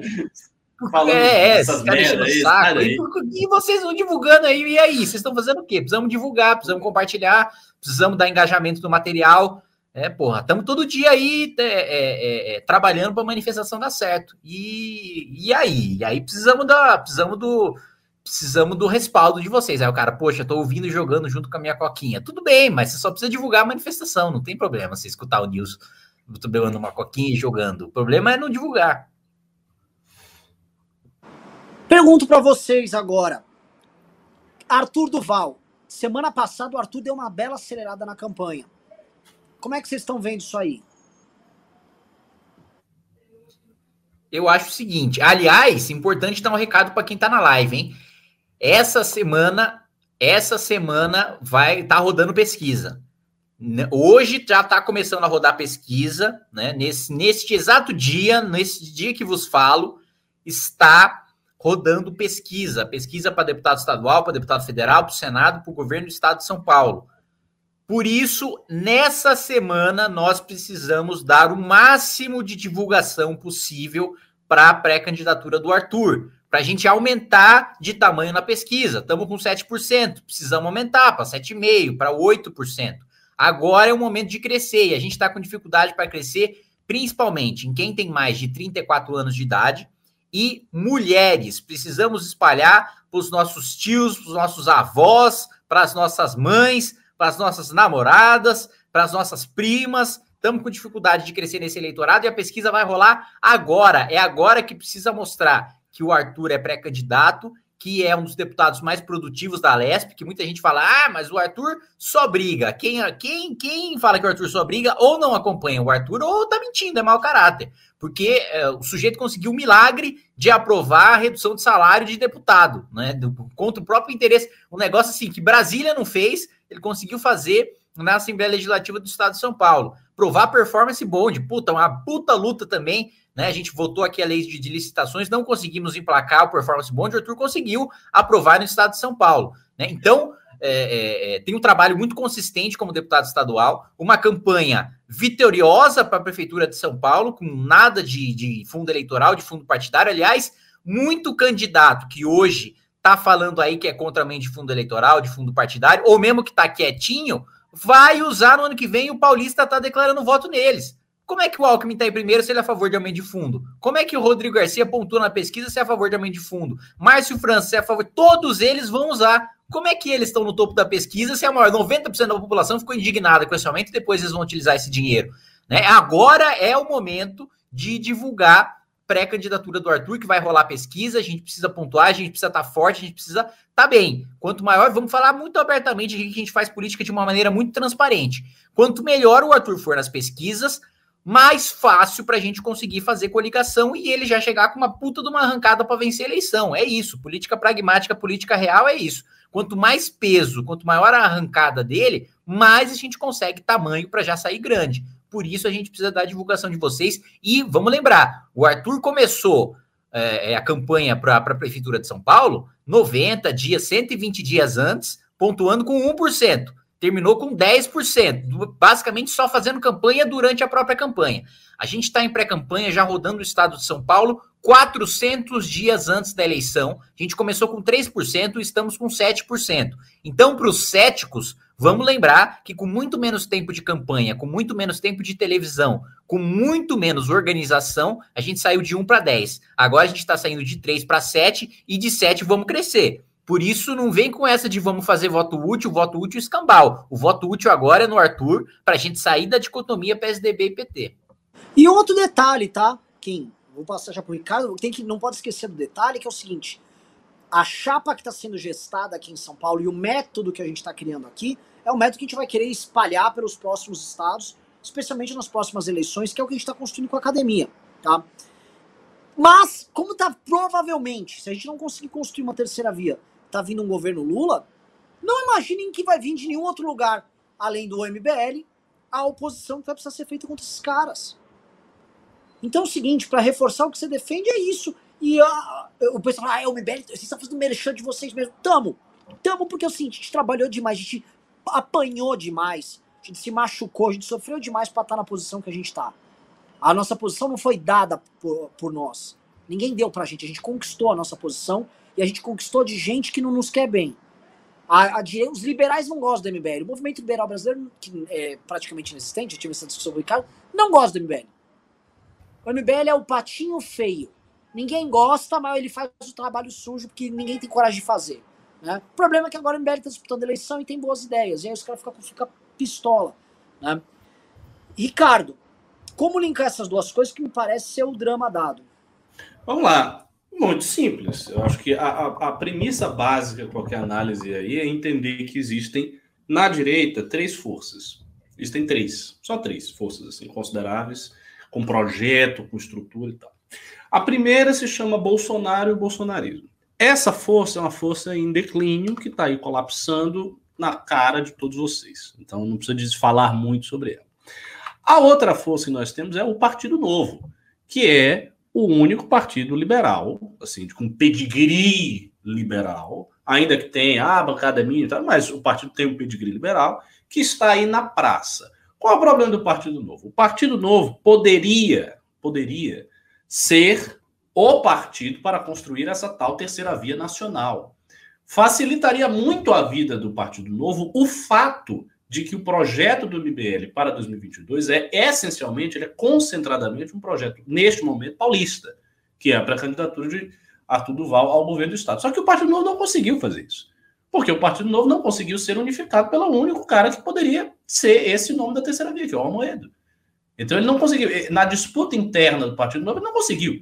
Então é um partido que está fracionado. E eu não estou falando isso que ah, eu não gosto do novo. Eu estou falando a realidade. O fato é esse ele não unificou, o partido não está unificado, o partido hoje não tem um nome para a terceira via nacional. Então, o Partido Novo ele não tem o que ele poderia ter, que seria herdar esse campo do bolsonarismo que está em declínio.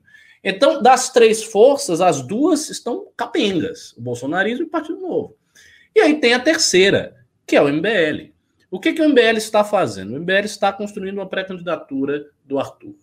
A construção da pré-candidatura do Arthur é de todos os projetos aí disponíveis, o único que é factível, que faz sentido e que está, enfim, que, que, que, tem coerência, que tem início, meio e fim. Por quê?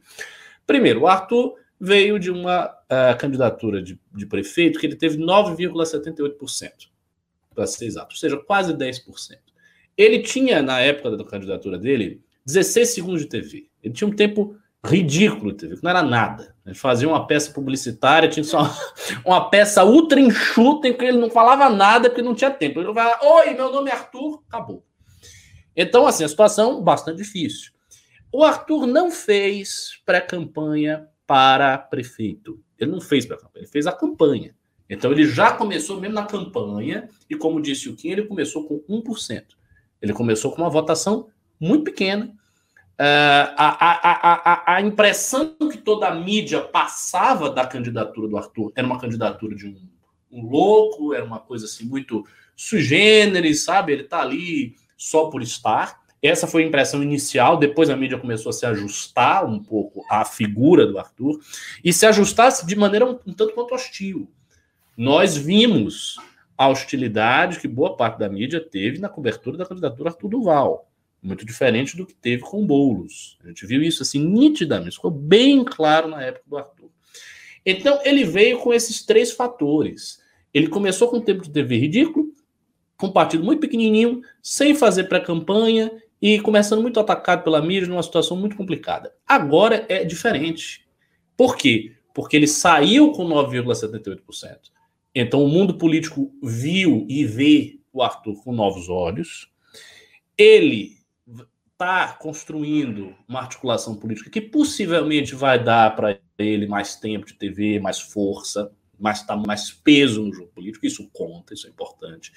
E o terceiro fator é nós estamos fazendo essa pré-campanha longa, com um trabalho de disseminação das ideias do MBL pelo Estado de São Paulo, com motivo, ou seja, há uma articulação grande por parte do movimento de construir o projeto que vai culminar lá no final do próximo ano. Ou seja, trata-se de um projeto de longo prazo, tem tempo para fazer esse trabalho. Então, eu acho que a candidatura do Arthur é uma candidatura viável mesmo. Eu acho que ele pode ir para o segundo turno e ele pode ganhar. Isso pode acontecer, sim. Até porque tem essa coisa, né? Se, por um lado, esse voto ideológico ele se tornou muito complicado, a gente também pode herdar esse voto ideológico paulista para o Arthur. Porque eu não acho que os bolsonaristas vão ter um candidato bom aqui em São Paulo. Por quê? Porque eles são os idiotas. Então eles vão botar quem? Eles vão botar o príncipe? Eles vão botar o Weintraub? Weintraub, não... é o nome. É, pois é, o Weintraub, que tá aí. Não vai para lugar nenhum. O Weintraub não vai ser não, um adversário. Mas por qual partido eles vão lançar esse candidato a governo do Estado? Porque PTB. o PP pode até lançar. O PP pode até lançar o Bolsonaro, né? Mas é para Estado. Não, não, concordo. É que assim, ó, o papo é o seguinte: o governo tá tentando lançar o Tarcísio, o Tarcísio não quer, e ele, o governo tá indo. Então, tá lá meio que largando mão. Se não for Tarcísio, não vai ninguém.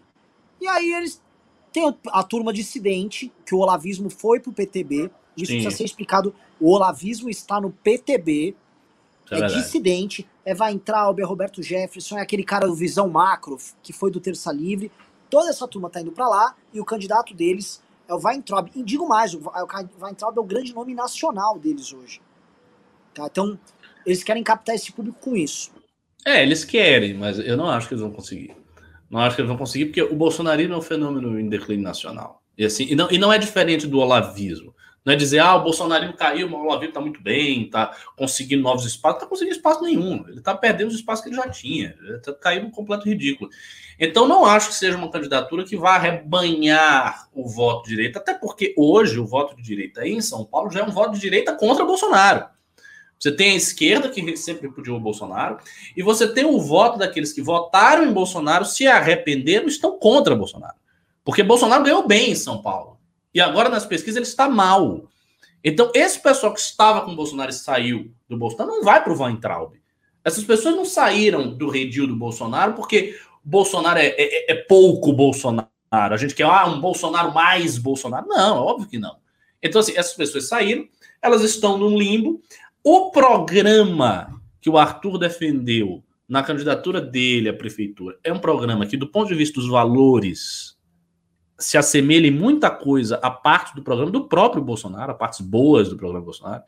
Então, essa coisa de recuperar São Paulo, São Paulo grande novamente, as gerações dos meus pais, dos meus avós, esta coisa meio conservadora que está ali embutida no programa do Arthur, isso é uma coisa que vai se repetir né, no, no governo do Estado, e que tem força de conquistar um eleitor paulista insatisfeito com o Bolsonaro, que é uma opção. Então, assim, a candidatura do Arthur é plenamente viável, acho plenamente viável. E vai depender muito dele, obviamente, do trabalho que a gente vai construir e do apoio de vocês. Se tiver essas três coisas, eu acho que a gente pode sim ir para o segundo turno, pode surpreender todo mundo.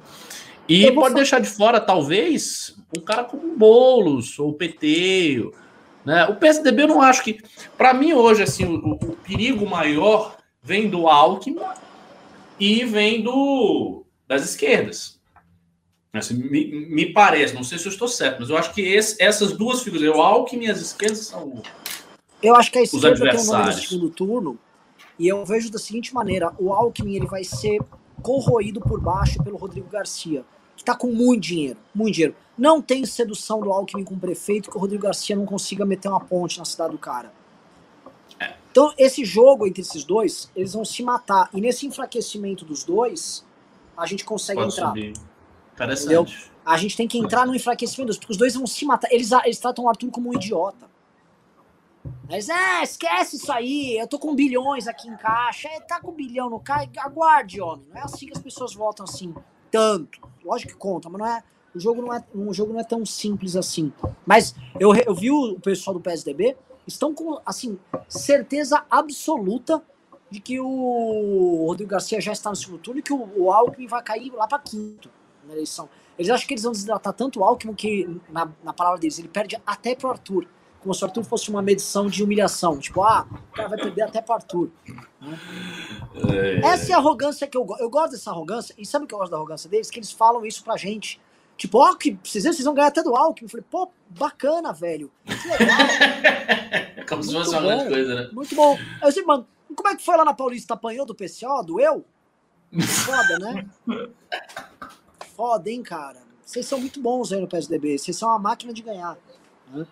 Então, é, é, é, é, foda. Olha, pessoal, vou fazer dois anúncios aqui. Primeiro anúncio. Oh. Ah. O Emanuel Porto aqui fez um cálculo muito bom aqui, ó. 3 mil assistindo, dá 10 conto de cada um de Pix, dá 30 mil de Pix já. É o que eu falo, Kim, eu falo e a galera não ouve. 10 real. Pau, 10 real. 10 conto. 10 Até conto é o like é difícil, liberar ó. o Tony. Eu tô com 2.500, 2.500 é, pessoas ao vivo agora só no canal do MBL. Só que eu tô com 2.400 likes, a galera podia dar like agora e isso ia voar pra 3, porque tem o público que fica rodando. Voa pra 3 mil likes, vem mais gente. Precisa do Pix pra gente bater a meta do dia. Quem, e, avisando, não adianta a pessoa se engajar. Não, eu tô enfrentando o Bolsonaro, e aí a manifestação. Se a manifestação for fraquinha, a gente pega a nossa viola, coloca dentro do saco e fala: ó, ature o débil mental até o Centrão chutar ele e depois se juntar com o Lula e depois ature o Lula. É o que a gente está pedindo não é uma passagem para o paraíso. Olha, vamos tirar o Bolsonaro e aí o povo brasileiro vai se unificar. Não. A gente está pedindo, é tipo o subchefão. É quando você enfrenta o Sagat antes de enfrentar o Mr. Bison no Street Fighter. Eu quero derrotar o Bolsonaro para poder ter a chance de brigar com o Lula. É derrotar o Bolsonaro para ir brigar com o Lula. Vocês, assim, é, é, a gente tá falando assim, uma sequência de guerras. Né? É, pegar assim, ó, o Alexandre Grande, ó, tomamos Egito, beleza, agora vamos tomar a Pérsia. Ah, você tá me zoando, velho. Não, não, vamos pra Pérsia. Que isso? Entendeu? E olha, ele Gostei, ia conseguir, foi lá boa analogia. Índia, né? A gente tá nessa, tem que derrotar o Bolsonaro pra quê? Pra derrotar o Lula. Tá esquecendo que é o Lula. Todo pimpão. Aliás, né, eu posso voltar com o meu discurso anti-rico aqui? A Neca Setúbal, dona do Banco Itaú, uma das do Banco Itaú, declarou apoio. Ah, que fofo, declarou apoio no Lula. Sempre. Setúbal do Lula. De, é. de, nunca, nunca foi tão fácil ganhar dinheiro por sendo banqueiro do que no governo do Lula. É, isso aí é antigo. Katsumoto. Ah, antes de eu começar a responder os pimbas aqui da galera, é, panorama do que, que vai ser esse segundo semestre aí em, é, em Brasília que o Paulo, só matando assim, o Paulo Guedes tentou driblar agora, fazer uma driblada no teto novamente, em cima do, das despesas judiciais lá que o, que eu acho que foi STF. É, o Paulo Guedes agora está muito empenhado em dar calote no, no contribuinte, né? Ele está nessa batalha aí de duas batalhas. Uma batalha dele é aumentar o imposto, a outra batalha dele é dar calote em quem tem precatório para receber. É... Parece que ele vai apresentar uma PEC, né, para não para não. Deve sair já amanhã, se bobear hoje já deve ter, pode ter saído. É, para ele basicamente ser autorizado a dar calote. Eu vi também que acho que amanhã ele vai participar de um seminário. Eu, eu tô curioso até para ver o resultado disso daí. Ele vai participar de um seminário sobre precatórios com o Gilmar Mendes. Então eu quero ver o que, que um, um, um, o Paulo Guedes fala na frente de um ministro do Supremo sobre o Supremo ter obrigado o governo a pagar o que ele deu calote nos últimos anos, né? Porque vamos lembrar, não é como se o não é como se o Supremo tivesse tirado da cartola, não, essa obrigatoriedade do governo pagar pregatório. O governo estava na previsão orçamentária enviada pelo próprio governo em 2019, enviada pelo próprio governo em 2020, e o governo não pagou a obrigação que ele mesmo mandou de pagamento de precatório. O governo estabelece a sua meta de pagamento de precatórios e ele não cumpriu a própria meta em dois anos seguidos. A Supremo falou: meu amigo, você não vai pagar, você não põe previsão orçamentária. Agora que você falou que você vai pagar, você vai pagar. E aí, aí é basicamente isso, né? Então, vamos ver como é que como é que se desenrola isso, mas eu acho assim, que de grandes reformas, pode ser que saia a reforma administrativa. Isso porque tem o um empenho do Arthur Lira para aprovar e porque a Câmara vai mudar completamente o texto do governo. Ou seja, o governo mandou um texto lixo, a Câmara vai mudar completamente o texto, vai tirar negócio de estágio probatório, vai tirar a possibilidade do executivo reorganizar cargos sem passar pelo Congresso, vai tirar é, o cabidal ali de, de, de, de, de emprego que estavam criando com.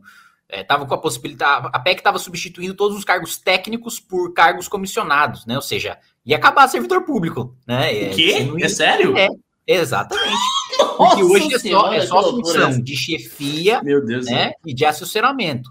Aí ele estava colocando função técnica também. Falou, porra, não tem mais concurso público, né? Não tem mais, é tudo comissionado, né? Da, da, da do, do faxineiro ao analista, tipo, não, se, porque o cargo técnico é o quê? Um técnico, eu trabalho muito com os técnicos da Câmara.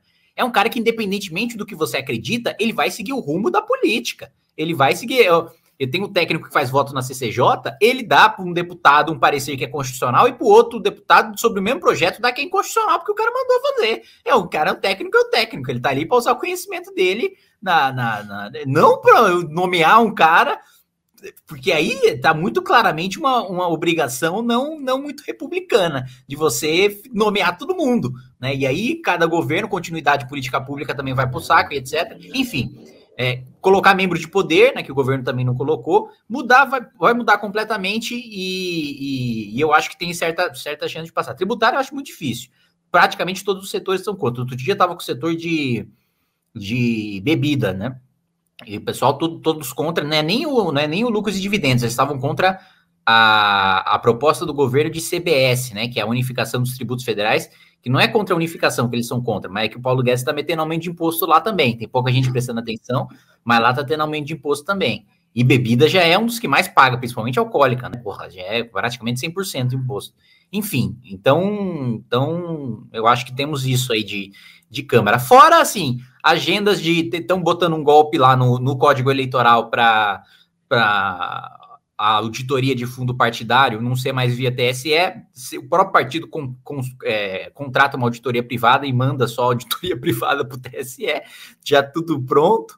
É, e coisa assim, agenda anticorrupção a mil, né? Aproveitando que está todos os holofotes na CPI, que o, que o, que o Lira não liga para a opinião pública, vai, que o Bolsonaro também está tá conivente e está promovendo essa agenda. Então, o que tiver para blindar deputado tal, para impedir que a gente vá para cadeia, vai ter. E, e, é isso. Que beleza! Tá tudo muito bom. Que merda, a gente tá vivendo, mano, o resto de país, né? Vou ler os pimbas aqui, senão a gente vai ficar reclamando. Pessoal, mandem o Pix enquanto isso, pelo amor de Deus. Vamos lá, vamos pros pimbas. Vamos lá. Eu tô aparecendo na tela ou não?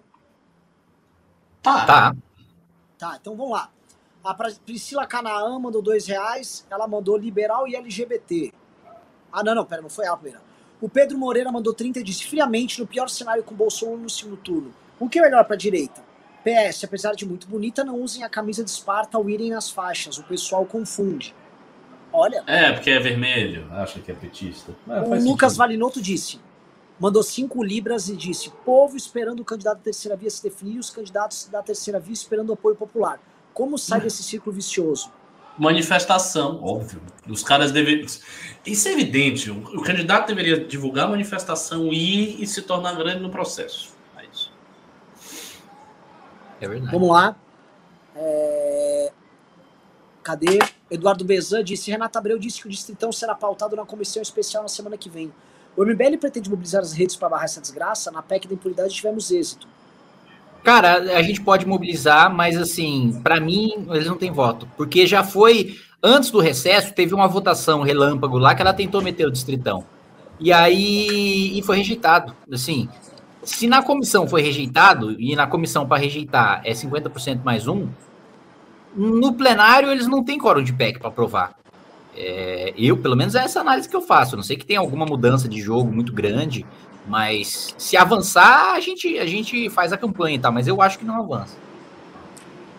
E só um negócio, vai. Semipresidencialismo anda ou não anda? É, não anda. Semipresidencialismo só vai andar quando o presidente da República apoiar. Que é nunca. É. Hoje os dois principais atores políticos não estão interessados nisso, que é o Lula e o Bolsonaro. É, eles vão querer limitar o poder. O João disse: Renan vive, todo mundo viu um boi acertando ele com uma barra de ferro, Goiânia pelo impeachment. Olha, doeu, viu? Puta que pariu. Ainda acho que vou ficar com um galo aqui. Diego. Foi, vocês viram o barulho? Não sei se deu pra ouvir o barulho. Lógico, foi isso que a gente riu. Pau! Puta paulada. Foi, foi osso, tá doendo. Foi osso mesmo, literalmente. É, o Diego. Ó, pessoal, tem muito pimba. Eu vou ler pimba de 10 reais pra cima e se eu achar um de 10 reais pra baixo inteligente, eu vou ler.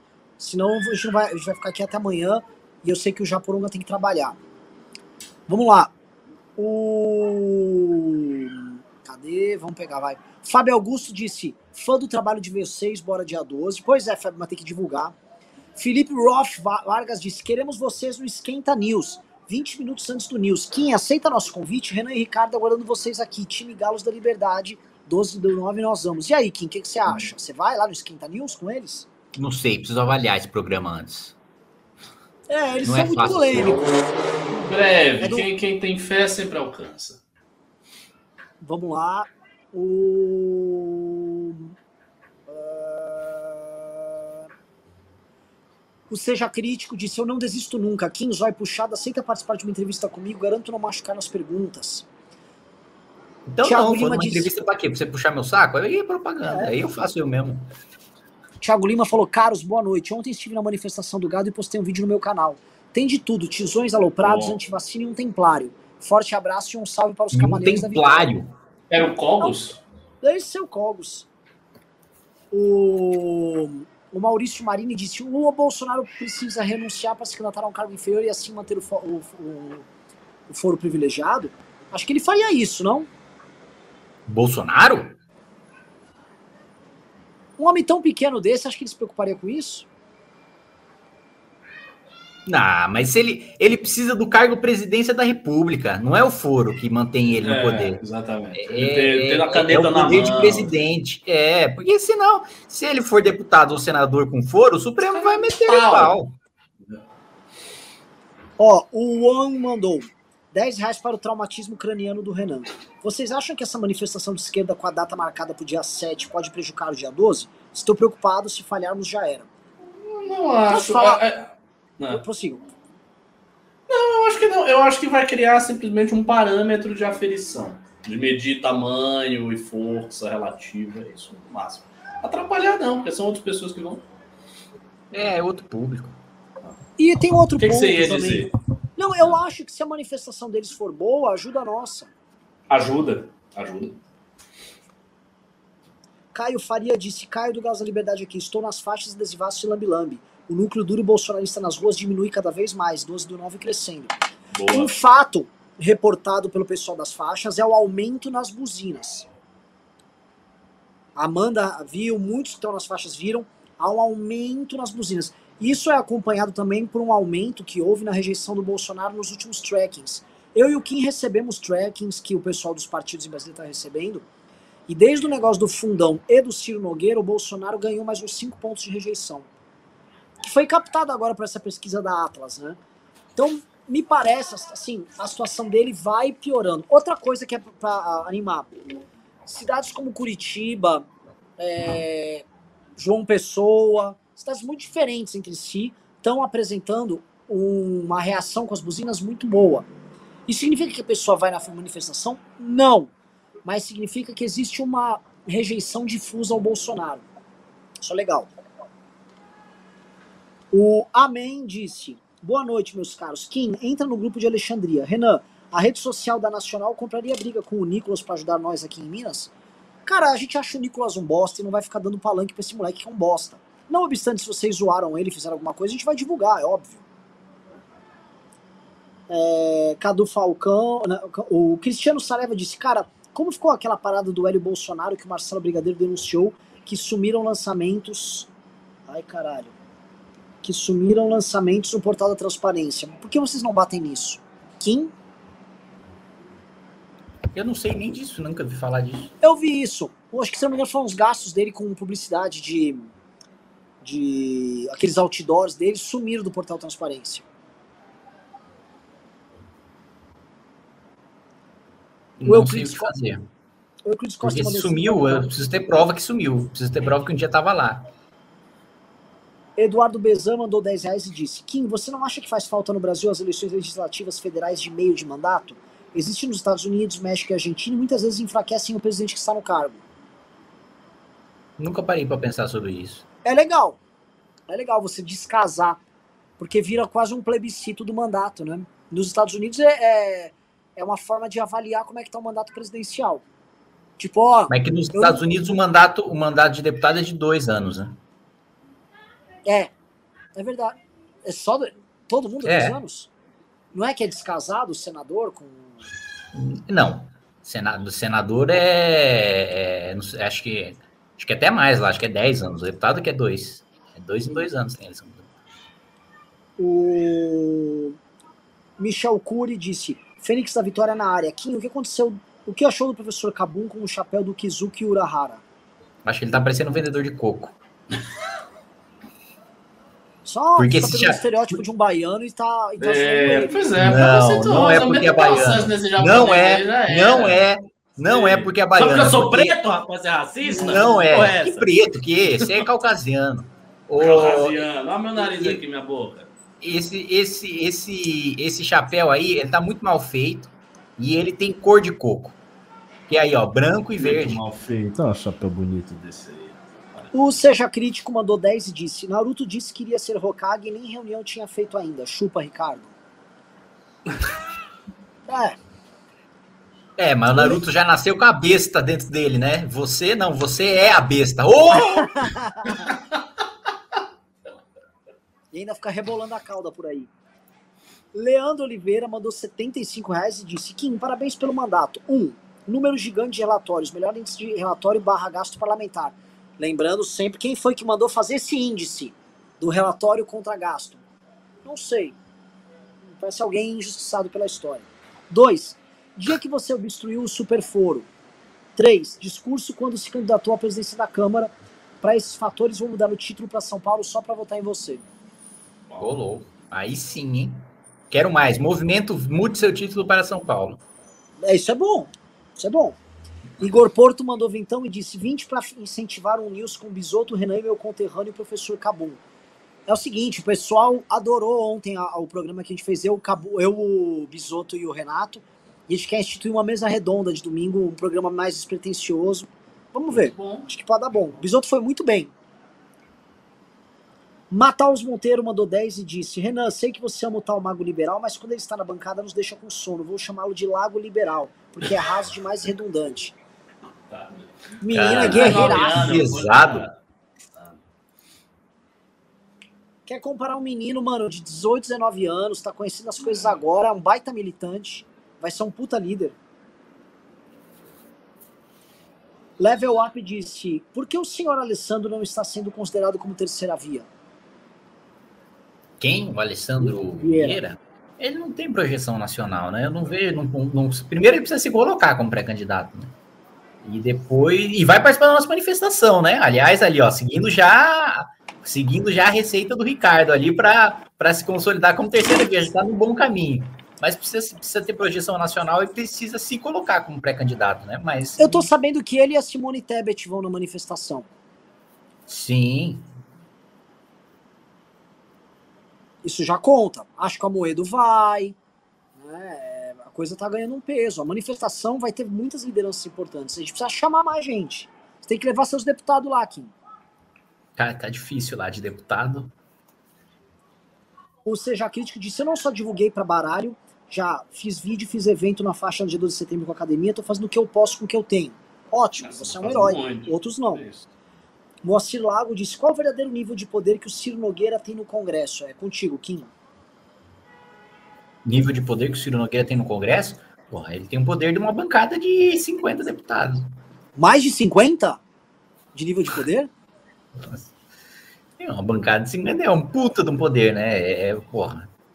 Ele tem mais de 50? E aí de ser aliado do presidente da Câmara, né? Então, mais o poder de pauta ainda. Mais de 50? Ah, você não entendeu. Só que assim, eu, lógico que entendi, mas foi uma bosta. É, mas o, o, o, precisa lembrar também que o Ciro Nogueira não é capacho do Bolsonaro, né? Ele vai ajudar o Bolsonaro no que for conveniente para si. Até, até a página 2 ali que ele é aliado do Bolsonaro. Então não é como se agora que ele é ministro, o Bolsonaro vai aprovar o que quiser, né? Não é bem assim, não.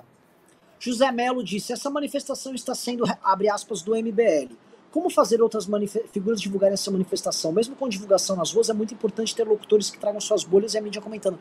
É fundamental. Essa manifestação não é do, ela não é do MBL. Não pode ficar só no colo. Até porque vai chegar a eleição, também aí vir vários caras, aí, ah, eu lutei, eu fiz, não sei o quê, uhum. babá, e fizeram porra nenhuma. Se a manifestação dá certo, vai vir um monte de gente. Foi o é. povo, é. não foi vocês. Fora do é risco é a gente. Quando deu certo é do povo. É sempre assim. Não vou cair nessa conversa mole, não, tá? É do povo. Quem tá convocando é o povo. Então o povo vai ter que divulgar. Não vai ser só o MBL, não. Essas conversinhas aí, velho, não, vai, não podemos deixar, não. Não é que é o teu caso, tá? Mas. Tiago Araújo falou: vocês não acham que devemos organizar pressões em cima de figuras como Arthur Lira nas redes sociais? Não vejo isso acontecendo. Quem? Não, a pressão é Arthur Lira na rua. Não adianta ficar pressionando aí Twitter. Ele nem sabe o que é Twitter. Igor Porto falou: não me beneficiaria muito com o Arthur no governo, mas acho que até ano que vem, não, se não pintar uma terceira via, acho que o MBL deve focar em São Paulo e pau no cu do Brasil. E não só, e só não divulgo para os contatos porque sou do Oeste Baiano, só gado. Veja só. Meu Deus, que situação peculiar. É, é que o MBL não vai focar só em São Paulo, e esse é um ponto que eu vou. Abre uma enquete aí, Couto. Sim ou não? Uma enquete. E a pergunta é: Kim Kataguiri tem que treinar um conjunto de candidatos viáveis ao redor do Brasil para montar uma bancada? Você tem que pensar nisso, Kim. Você precisa ter é? aliados. Urgente. Como é que é? Repete. Você Treinar tem um que ter candidatos outros caras para estar com você, mas não Ah, assim, sim, lógico, é fundamental isso. entendeu? Por exemplo, a gente tá falando do Rubinho, muito do Rubinho, do Márcio Colombo, da Adelaide. Porra, se eles forem com você pra, pra Federal, legal, a gente sai de São Paulo com quatro monstros. Plau, quatro. Já acho que faz um regaço os quatro. Agora, por exemplo, tem o Zanon em Santa Catarina. O menino foi um puta vereador no período, ele tá vindo pra São Paulo agora. Chega amanhã em São Paulo. Tá, como é que a gente faz pra fazer o Zanon bombar? Entendeu? Como é que a gente faz? Precisa montar uma tropa de 15 ao redor do Brasil urgente. Porque a gente contava assim, ah, vai ter uns cara bom no PSL. Não teve. Só o Bozella, que sozinho tá lutando por um Brasil melhor. Ah, o novo. É gado. Tem ninguém lá realmente. ajuda. Então, assim, precisa juntar uma turma e falar, entra. Você, você, eu sei que você tá cheio de trabalho, mas você não toparia treinar uns caras? É lógico, ué. Vamos fazer. Quem, Vamos eu, fazer. preciso de, eu preciso de gente que, que tenha o interesse e que tenha a dedicação. É isso. Ó, É igual, é igual uma protagonista de anime shonen, sabe? O cara precisa estar interessado no, no, no que ele vai disputar e precisa ser muito dedicado. O, o- vamos lá. O Álvaro Inácio disse: dá pra usar cola de lambi-lambi com os borrifadores? Estou a fim de colar cartaz na praça da minha casa. Muita gente vai nela. Tanto que quem mora. Não, lambi-lambi, cara, é o seguinte: você vai fazer. Você tem duas misturas. Tem a mistura que a gente usava em 2016, que era só cola e água. E parece ter uma mistura que muitos núcleos do MBL, uma mistura dissidente, utilizavam, que é cola, água e uma goma. Que jogavam É. ou tapioca, Tapioca. ou jogavam farinha pra você meter um amido. É misturar partes iguais de cola e água, e às vezes você pode fazer duas de água para uma de cola, se você jogar o, a- o amido junto pra colar. E use uma, um pincel grosso e rolinho, não use não, borrifador é muito muito gay, velho. Se bem que tem gente que coloca o borrifador, né? Mas não fica. É porque fica. não, é, tem que ser com não força. sai direito, é, é um trabalho né? rústico. Mais rápido também. João Antônio falou: doação atrasada do último news que foi sensacional. Gostaria de doar mais. Vou MBL, muito obrigado. Eduardo Manica mandou 300 reais. Ele que você sabe que ele é ele foi ele tem esse nome Eduardo Manica porque o pai dele gostava muito de Legião Urbana e ficava ouvindo Eduardo Manica. badá, badá. E aí ele doou pra gente.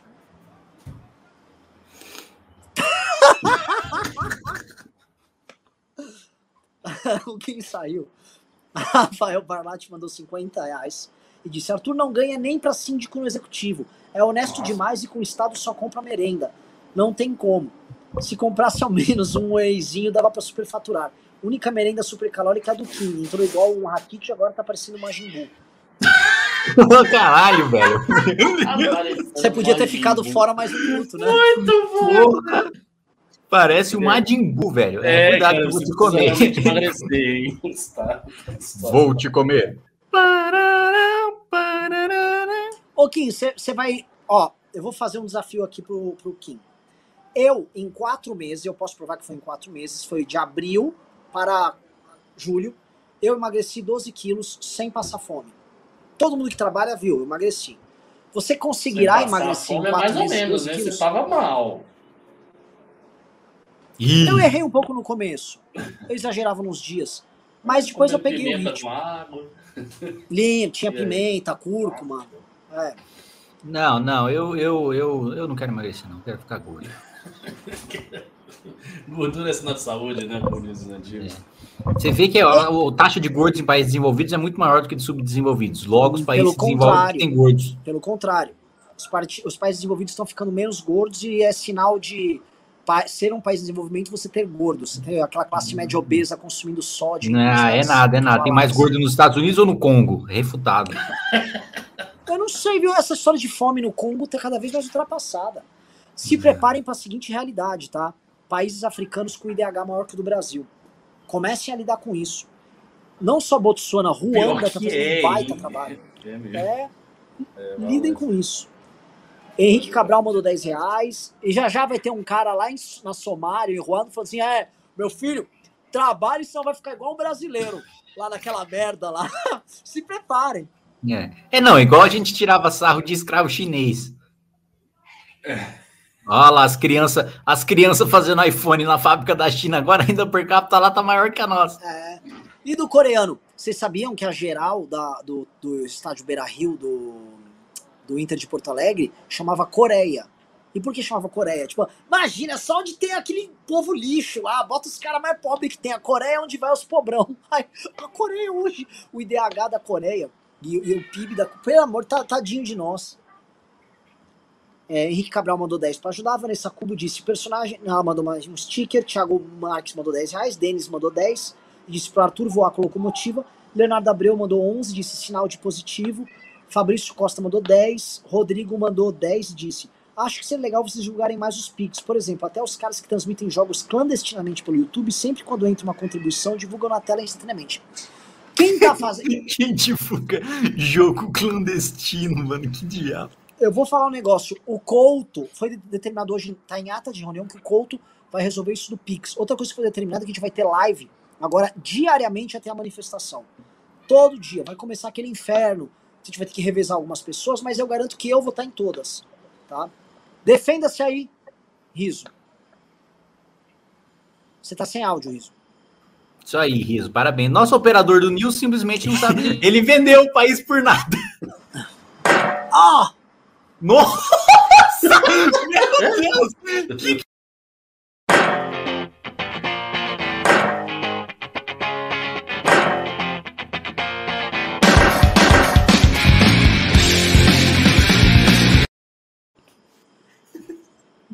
Eu entendi, eu não ouvi, mas eu entendi.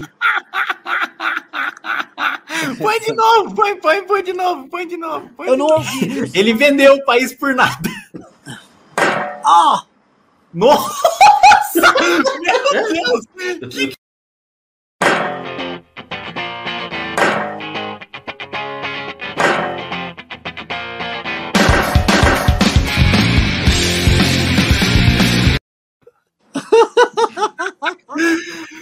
Meu Deus, ficou muito bom isso. Foi você que fez isso. Tá mudo o riso, porra. Oi, Oi, voltei? Voltei. Aí, Vou fazer um álbum com essas músicas do Renan aí. Depois eu volto, hein, galera. Falou. foi você que fez? Foi. Muito bom. Falou. Muito bom, muito bom. Vamos lá! O Bad Vibes Memes, grande Rodrigo Paulosi, que devia trabalhar conosco, eu acho absurdo que esse cara tá no Paraná, disse: Quais cavaleiros do Zodíaco Kim, Ricardo e Renan representam respectivamente? Yoga. Você é o Yoga, Ricardo? Ah, com certeza. Era, era o que eu tinha mais afinidade. Sempre tive, desde, desde a primeira vez que eu Mas vi aqui aquilo. acho que você é um mestre ancião, você não acha? Não, não sou yoga. Não, sou yoga.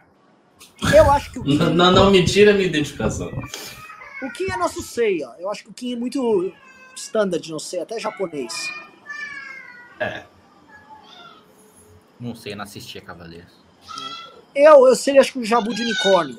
Personagem que Você é quer ser esse bicho desde sempre. eu né? adoro o Jabu. Eu adoro o Jabu. Eu adoro o Jabu de unicórnio. É, Caralho, gente, parem de mandar pimba, por favor. O IP nos mandou 10 reais e disse: Acabei de divulgar a manifestação, tinha me afastado bastante da política. Eu posso fazer vídeos reagindo do conteúdo de vocês e comentando assim, divulgando também o Pix de vocês na descrição. Hipnos Strauss deve ter um canal, então, por favor, Hipnos. Precisamos. No Cameira, a musa de Pernambuco, a rainha do interior de Pernambuco, mandou 280 reais. Tava com sal... No Cameira, a senhorita desapareceu no Cameira. Re- Retorne aqui que precisamos de você no front. Rafael Barlatti mandou 10 e disse: Vocês precisam criar uma identidade visual simples para o protesto. Parece besteira, mas verde e amarelo é rejeitado fortemente pela centro-esquerda. Não tá verde e amarelo, tá amarelo e preto a manifestação, e branco e azul. Ah, então é ANCAP a manifestação. É. Marcelo Henrique de Lima disse: mandou um pix de 15 reais e disse: se economia melhora e Bolsa Família turbinado, o bolso vai para o segundo turno. Então vamos lá. Rapaz, se isso acontecer, economia melhorar e Bolsa Família turbinada, difícil, hein? Quem você acha que a, economia melhora aí? Que, como é que o Congresso vê? Melhorar, melhora, mas a questão é se melhora a ponto de, de, de, de fazer o Bolsonaro ter dinheiro de sobra para gastar. Agora, ainda com a decisão dos precatórios, é difícil, né? Acabou a capacidade de investimento do governo. Gastou tudo que tinha para gastar. Aumentou despesa obrigatória, agora, para o último ano, que eles estavam contando no calote do precatório para gastar, não vai ter. Então, vamos ver que espaço que eles vão criar. Ou eles vão se endividar mais ainda e vão, vão fazer igual o Dilma 1, né? Joga o orçamento no final do mandato pro cacete e aí espera a conta no segundo. Eu só queria comentar aqui que tá espalhando para muita gente o vídeo da minha cabeçada. Ele tá realmente rodando. Eu não sei o que rolou aí, mas é, Lógico, é enfim. é engraçado ver gente se lascando. Então vamos lá. É... O Thiago Cardoso mandou. Vou acelerar aqui que tá ficando tarde. Thiago Cardoso mandou 20 de pimbinha pra comprar pipoca. Golkill mandou 10 e disse: Comentei sobre a manifestação do dia 12 do 9 até na pra, pra página do Gado Rei. Resultado: ban. Thaís Lambert. Caralho, a Thaís Lambert, da grande família Lambert, mandou 400 reais. Uau! E disse: Boa noite, guris, porque a, por aqui é mais prático que Pix. É que 30% ficou com o Google, mas não obstante, grato, maravilhoso. Muito obrigado pela força. Você tá vendo, Kim? Você vê no programa, o programa fatura, né? É, Você lógico, hoje garantiu assim, lambi-lambi, material impresso, só de estampar essa cara rechonchuda aí. É, porque meu, meu nome significa ouro, né? Você sabe, então... Sim. Tá, é, Mário Cast mandou 100 reais e disse: MBL, tenho 48 anos e orgulho de vocês. Kim, melhor deputado ever. É nós, estamos junto. Rômulo Frota mandou dezão e disse: a única forma de que podemos conseguir resolver a nossa situação é expandindo a quantidade de pessoas expostas na internet que coincidem com o nosso pensamento. Sim. E eu acho que isso também vai mudar, vai fuder o centrão. No longo prazo, isso vai destruir boa parte do trabalho deles. Alexandre Henrique mandou 20 disse: Quem dá um jeito de marcar um flow com o Renan para divulgar manifestação e falar de indo-europeus? Não, não comigo. Renan, não. É, Kim, fora Renan. Deixa eu falar um negócio que eu já falei até com a sua assessoria. Eu acho que você e o Arthur, na semana da manifestação, tem que rodar todos os podcasts. Concordo. Todos. Sim. Isso ajudaria bastante. Bastante mesmo. Faz sentido. Todos. Hã? Faz sentido. Tem que rodar. Tem que rodar. É um dever cívico. Nenhum dos dois mandou 10 disse: o TSE está votando inquérito administrativo sobre ataques à eleição. O bicho Foi aprovado por unanimidade. Agora. Então me explica, o que, que, que, vai dar isso aí, Kim? Não, que vai dar, eu não sei. Eu sei que agora o TSE está oficialmente investigando o Bolsonaro. Tá porra. Ah! Vocês entendem, ô Ricardo? Qual é a tática desse homem que tá só se fudendo com isso aí? Deixa, deixa, deixa, deixa eu só falar uma coisa. Tem dois anos que tá isso. Deixa eu só falar uma coisa. O próximo presidente do TSE é o Alexandre de Moraes.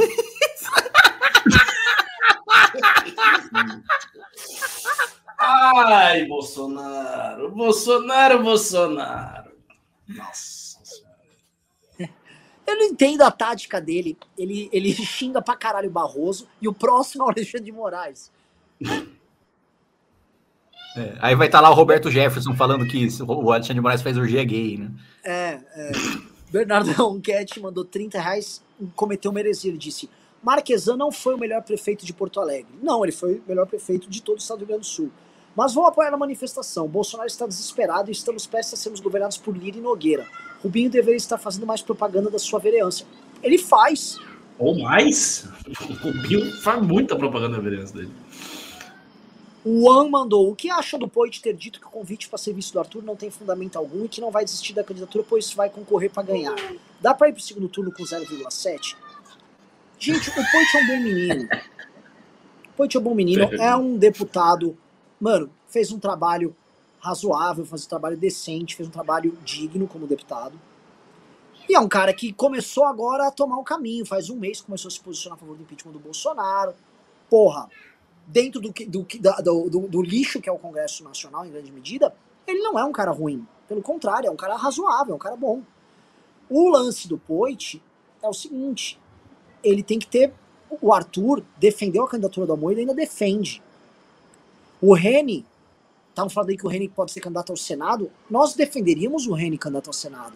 Ou seja, a gente defende um monte de gente do novo. O Arthur tá muito melhor do que o Poit. O Arthur convida o Poit para serviço. Se o Poit quer falar não, desculpa. Aí é não ter. É, mostra que ele não tá linkado com o, a, o, conjunto de ideias que ele diz defender. E ele tá linkado só com um projeto pessoal. Eu acho, eu acho muito triste, mas eu tenho certeza que, por algum momento ele vai botar a mão na cabeça, igual eu tô botando aqui na cabeça que eu bati, e vai falar: porra, tô fazendo besteira. Eu não acredito que o Poit é um garoto medíocre que vai fazer isso. Ele não é um garoto medíocre. Ele é um cara, ele é um cara, pô, faz, um bom trabalho. Isso é, isso é muita mediocridade. Quer dizer, a gente defende o Amoedo, defende o novo, muita coisa. E aí ele faz, faz isso. Pô, creio eu, creio eu que ele, ele, vai, ele vai chegar na lucidez. Agora ele tá também querendo expor que é candidato, acho justo. Mas é o seguinte, cara, a, a história tá batendo na porta, cara. E a história tá levando pra candidatura Arthur pra enfrentar esses caras. A gente vai precisar da sua ajuda, Poit. Vem pra cá, você tem muito a contribuir. Trazer agenda de empreendedorismo, vai ser útil pra caralho. É ou não é? É verdade. Jeca Tatu mandou 20 reais e disse: Kim, você fez um bom debate com o Cardoso, ele é um bom jurista, mas demagogo uh, como a maioria petista. O final da fala dele foi risível, eu acho que a maioria prefere a influência dos Estados Unidos do que uma ditadura como Cuba. Parabéns.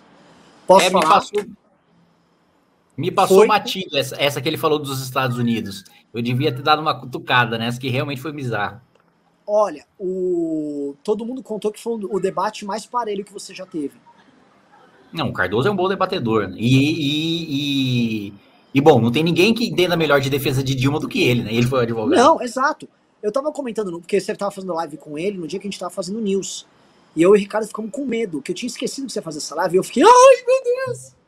Só que eu fiquei é, lembrando do conceito Dragon Ballzístico que o Kim tem, de tipo, claramente assim, o, o cara tem de experiência no direito que o Kim tem de vida. Se não até mais foi o cara que fez a defesa da, da, Dilma. Então, assim, é de uma cara de pau do Kim debater com ele monumental.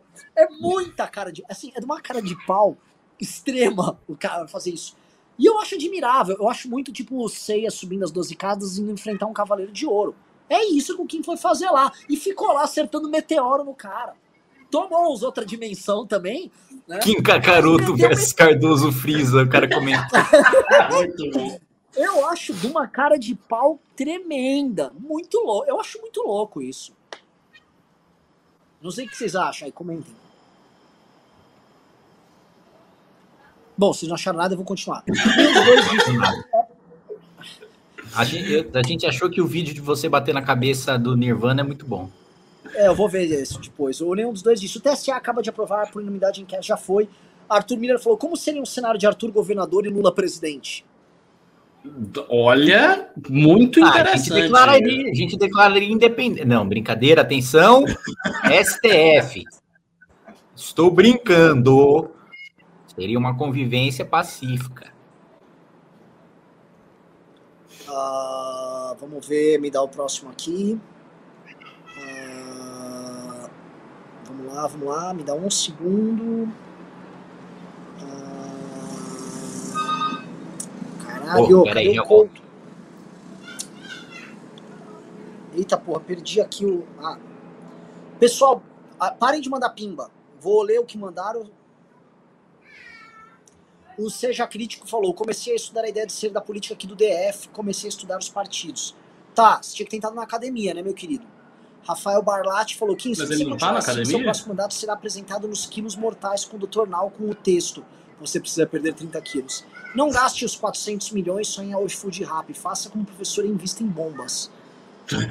Foi um, foi um, meme, um, um pimba cheio de referências MBLísticas. É. Robson Destinável disse: assistindo news, jogando Dota e tomando minha coca. Eu divulguei, viu? Inclusive voos de Santa Catarina, São Paulo para dia 12. Maravilhoso. Muito bom. Semideus alemão. Danilo Davi disse: então pelo sincronismo. Não, pelo sincronismo do Renan, legal, bate a cabeça. Lauro Naoki Ueno mandou 12 mil ienes, o que dá Uau. 568 reais. Uou! Meu Deus, você está abençoado pela grande Amaterasu. É. E é a Amaterasu, né? Mulher Amaterasu. É, mulher. Canal do JV disse: para ser deputado tem que ter 21 no ano da eleição. A partir do ano que vem tem uma posse ou fazer no Você tem que ter com 21 anos no momento da posse. Ou seja, em fevereiro de 2023. João Pedro mandou 10 reais e disse: Renan, num podcast do Flávio Morgenstein, ele pediu uma CPI do MBL. Já viu? Ele sempre pede a CPI do MBL. É. O que foi acontecer? Que ele foi parar na CPI. Eu tô muito triste. É. Mas o Lula não é Bolsonaro. Bom lembrar disso aí. É, fique tranquilo, Flávio Morgenstein, que provavelmente o PT vai pedir uma CPI que envolve o MBL, tá? Só que nessa, você já vai estar preso antes na CPI. Então, você não vai poder Pura nem verdade, comemorar, tá? pura verdade. Tragédia É que anunciada. oh, mandaram quebrar o sigilo do Flávio agora. É, sério? É, mandaram quebrar o sigilo dele. E ele fica achando, o Flávio Morris é um coitado, que a gente tem alguma coisa a ver com essas quebras de sigilo. Ele acha que a MBL tem. É o essas coisas. Cara, vocês têm muitos inimigos. Tem muitos inimigos. É. É uma coisa idiota, assim, cara. Enfim. Ele até hoje não me devolveu um livro do Dumezil que eu emprestei pra ele. O Mitra Varuna. Foi mesmo? Assim, pegou pegado. Eu falei, pô, isso me devolve Ah. aí. Não, não sei onde tá. Aqui. É, Ele, ele se acha um indo-europeu, mas na verdade ele é um dos conquistados. Ele vai ser atropelado. É. Ele tá lá em Cucutene, Tripilha. O Thiago Balanin mandou 20, Tomás Souza mandou 10. Vocês acham que o planejamento de lançar nomes dos estados será bem amplo? Ou escolherão poucos estados? Mandei restando doação. Muito obrigado. Cara, a gente vai começar a fazer isso, mas eu acho que o Kim precisa montar. E tem que ser gente que. Não é a gente que, que veio do zero. É a gente que já tem alguma base e chance de ganhar. É. Daniel Borba mandou Pix de 10. O Gui Vieira mandou Vamos pra cima, salve para os mamutes da força. Rafael Barlatti mandou então e disse: Bolsonaro não passará o Natal na alvorada. Escutem, o ímpeto dele não permitirá recuar. Ele não tem como recuar. Ele irá pro golpe esse ano. Mas ele, provavelmente falhará. Mas ele tá derretendo rápido e partirá pra ação mais esperada. Eu não sei qual é. Pra dar o golpe, ele precisa de uma força, uma vanguarda. Qual é a vanguarda do Bolsonaro? Um bando de velho. Os velhos vão chegar lá com. Pelo amor de Deus. A vanguarda dele é a Jovem Guarda. Literalmente, dos anos 60. Uma Jovem Guarda lá, vai vir os caras lá. Peguei minha Nossa. motoca. Vai os tiozão lá dançando. Paulo Júnior mandou 20 reais e disse: Finalmente a dinastia Kim veio pra live. Salve Kim, eleva o Ki aí da live. E a Tatiana de Garcês mandou 400 ienes, que são 27 reais. Muito obrigado. E aí, Kim, terminou aqui os pimbas, tá? Uh, programaço Tatiana de Garcês é a mãe do Ian Garcês? Porque se chama Tatiana, a mãe dele. É. Uau! A mãe do Ian Garcês? Olá. Não acabei o programa ainda. Segura, segura aí, eu- segura aí que eu vou voltar. Esse é do Renan não é Ed, é. É Ed, tipo, é? Mas Não, é a mãe porque dele, o- O que, que, o, Kim, o que, Ricardo- que o Riso vai fazer? Vai, vamos lá. Porque o Ricardo considerou, considerou o é como se fosse uma confirmação de que é a mãe dele. Não, o Renan quis dizer, tipo, é, é o nome da mãe dele, mas eu não sei se é a mãe dele. Foi isso que o Renan quis dizer. Eu imagino a revolução do Bolsonaro, cara, um monte de tiozão chegando assim, né? Na porta do Congresso. Nas favelas, no Senado, sujeira pra todo lado dançando. Cuidado, você tá dançando aí, daqui a pouco você pode É. de novo. É, é de pau! vai! De repente tá. Dum, dum, dum, Vai, Riso, o que, que você quer fazer aí? Vai. Liga, liga, liga o seu áudio aí, por favor. Eu vou botar um vídeo aqui rapidinho. Tá ligado, tá ligado. Ele vendeu o país por nada. Ah! Nossa!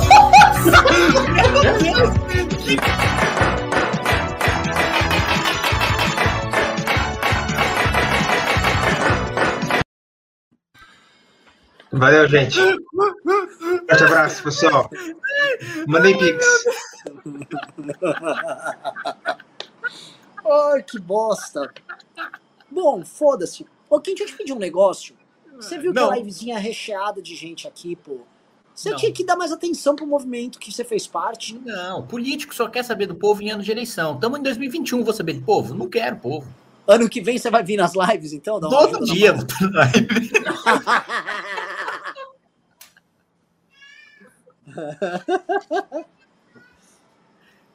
Ai, bom, galera, muito obrigado pra quem mandou pimba, muito obrigado pra quem mandou pix. Esse é o padrão de programa que a gente tem que ter.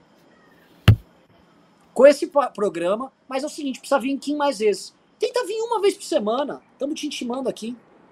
ok, ok. Promessa de político, ok.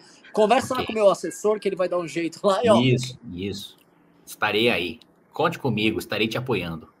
Tá. Falou, galera. Falou japonês. Falou Ricardão. Falou todo mundo. Falou. Fomos.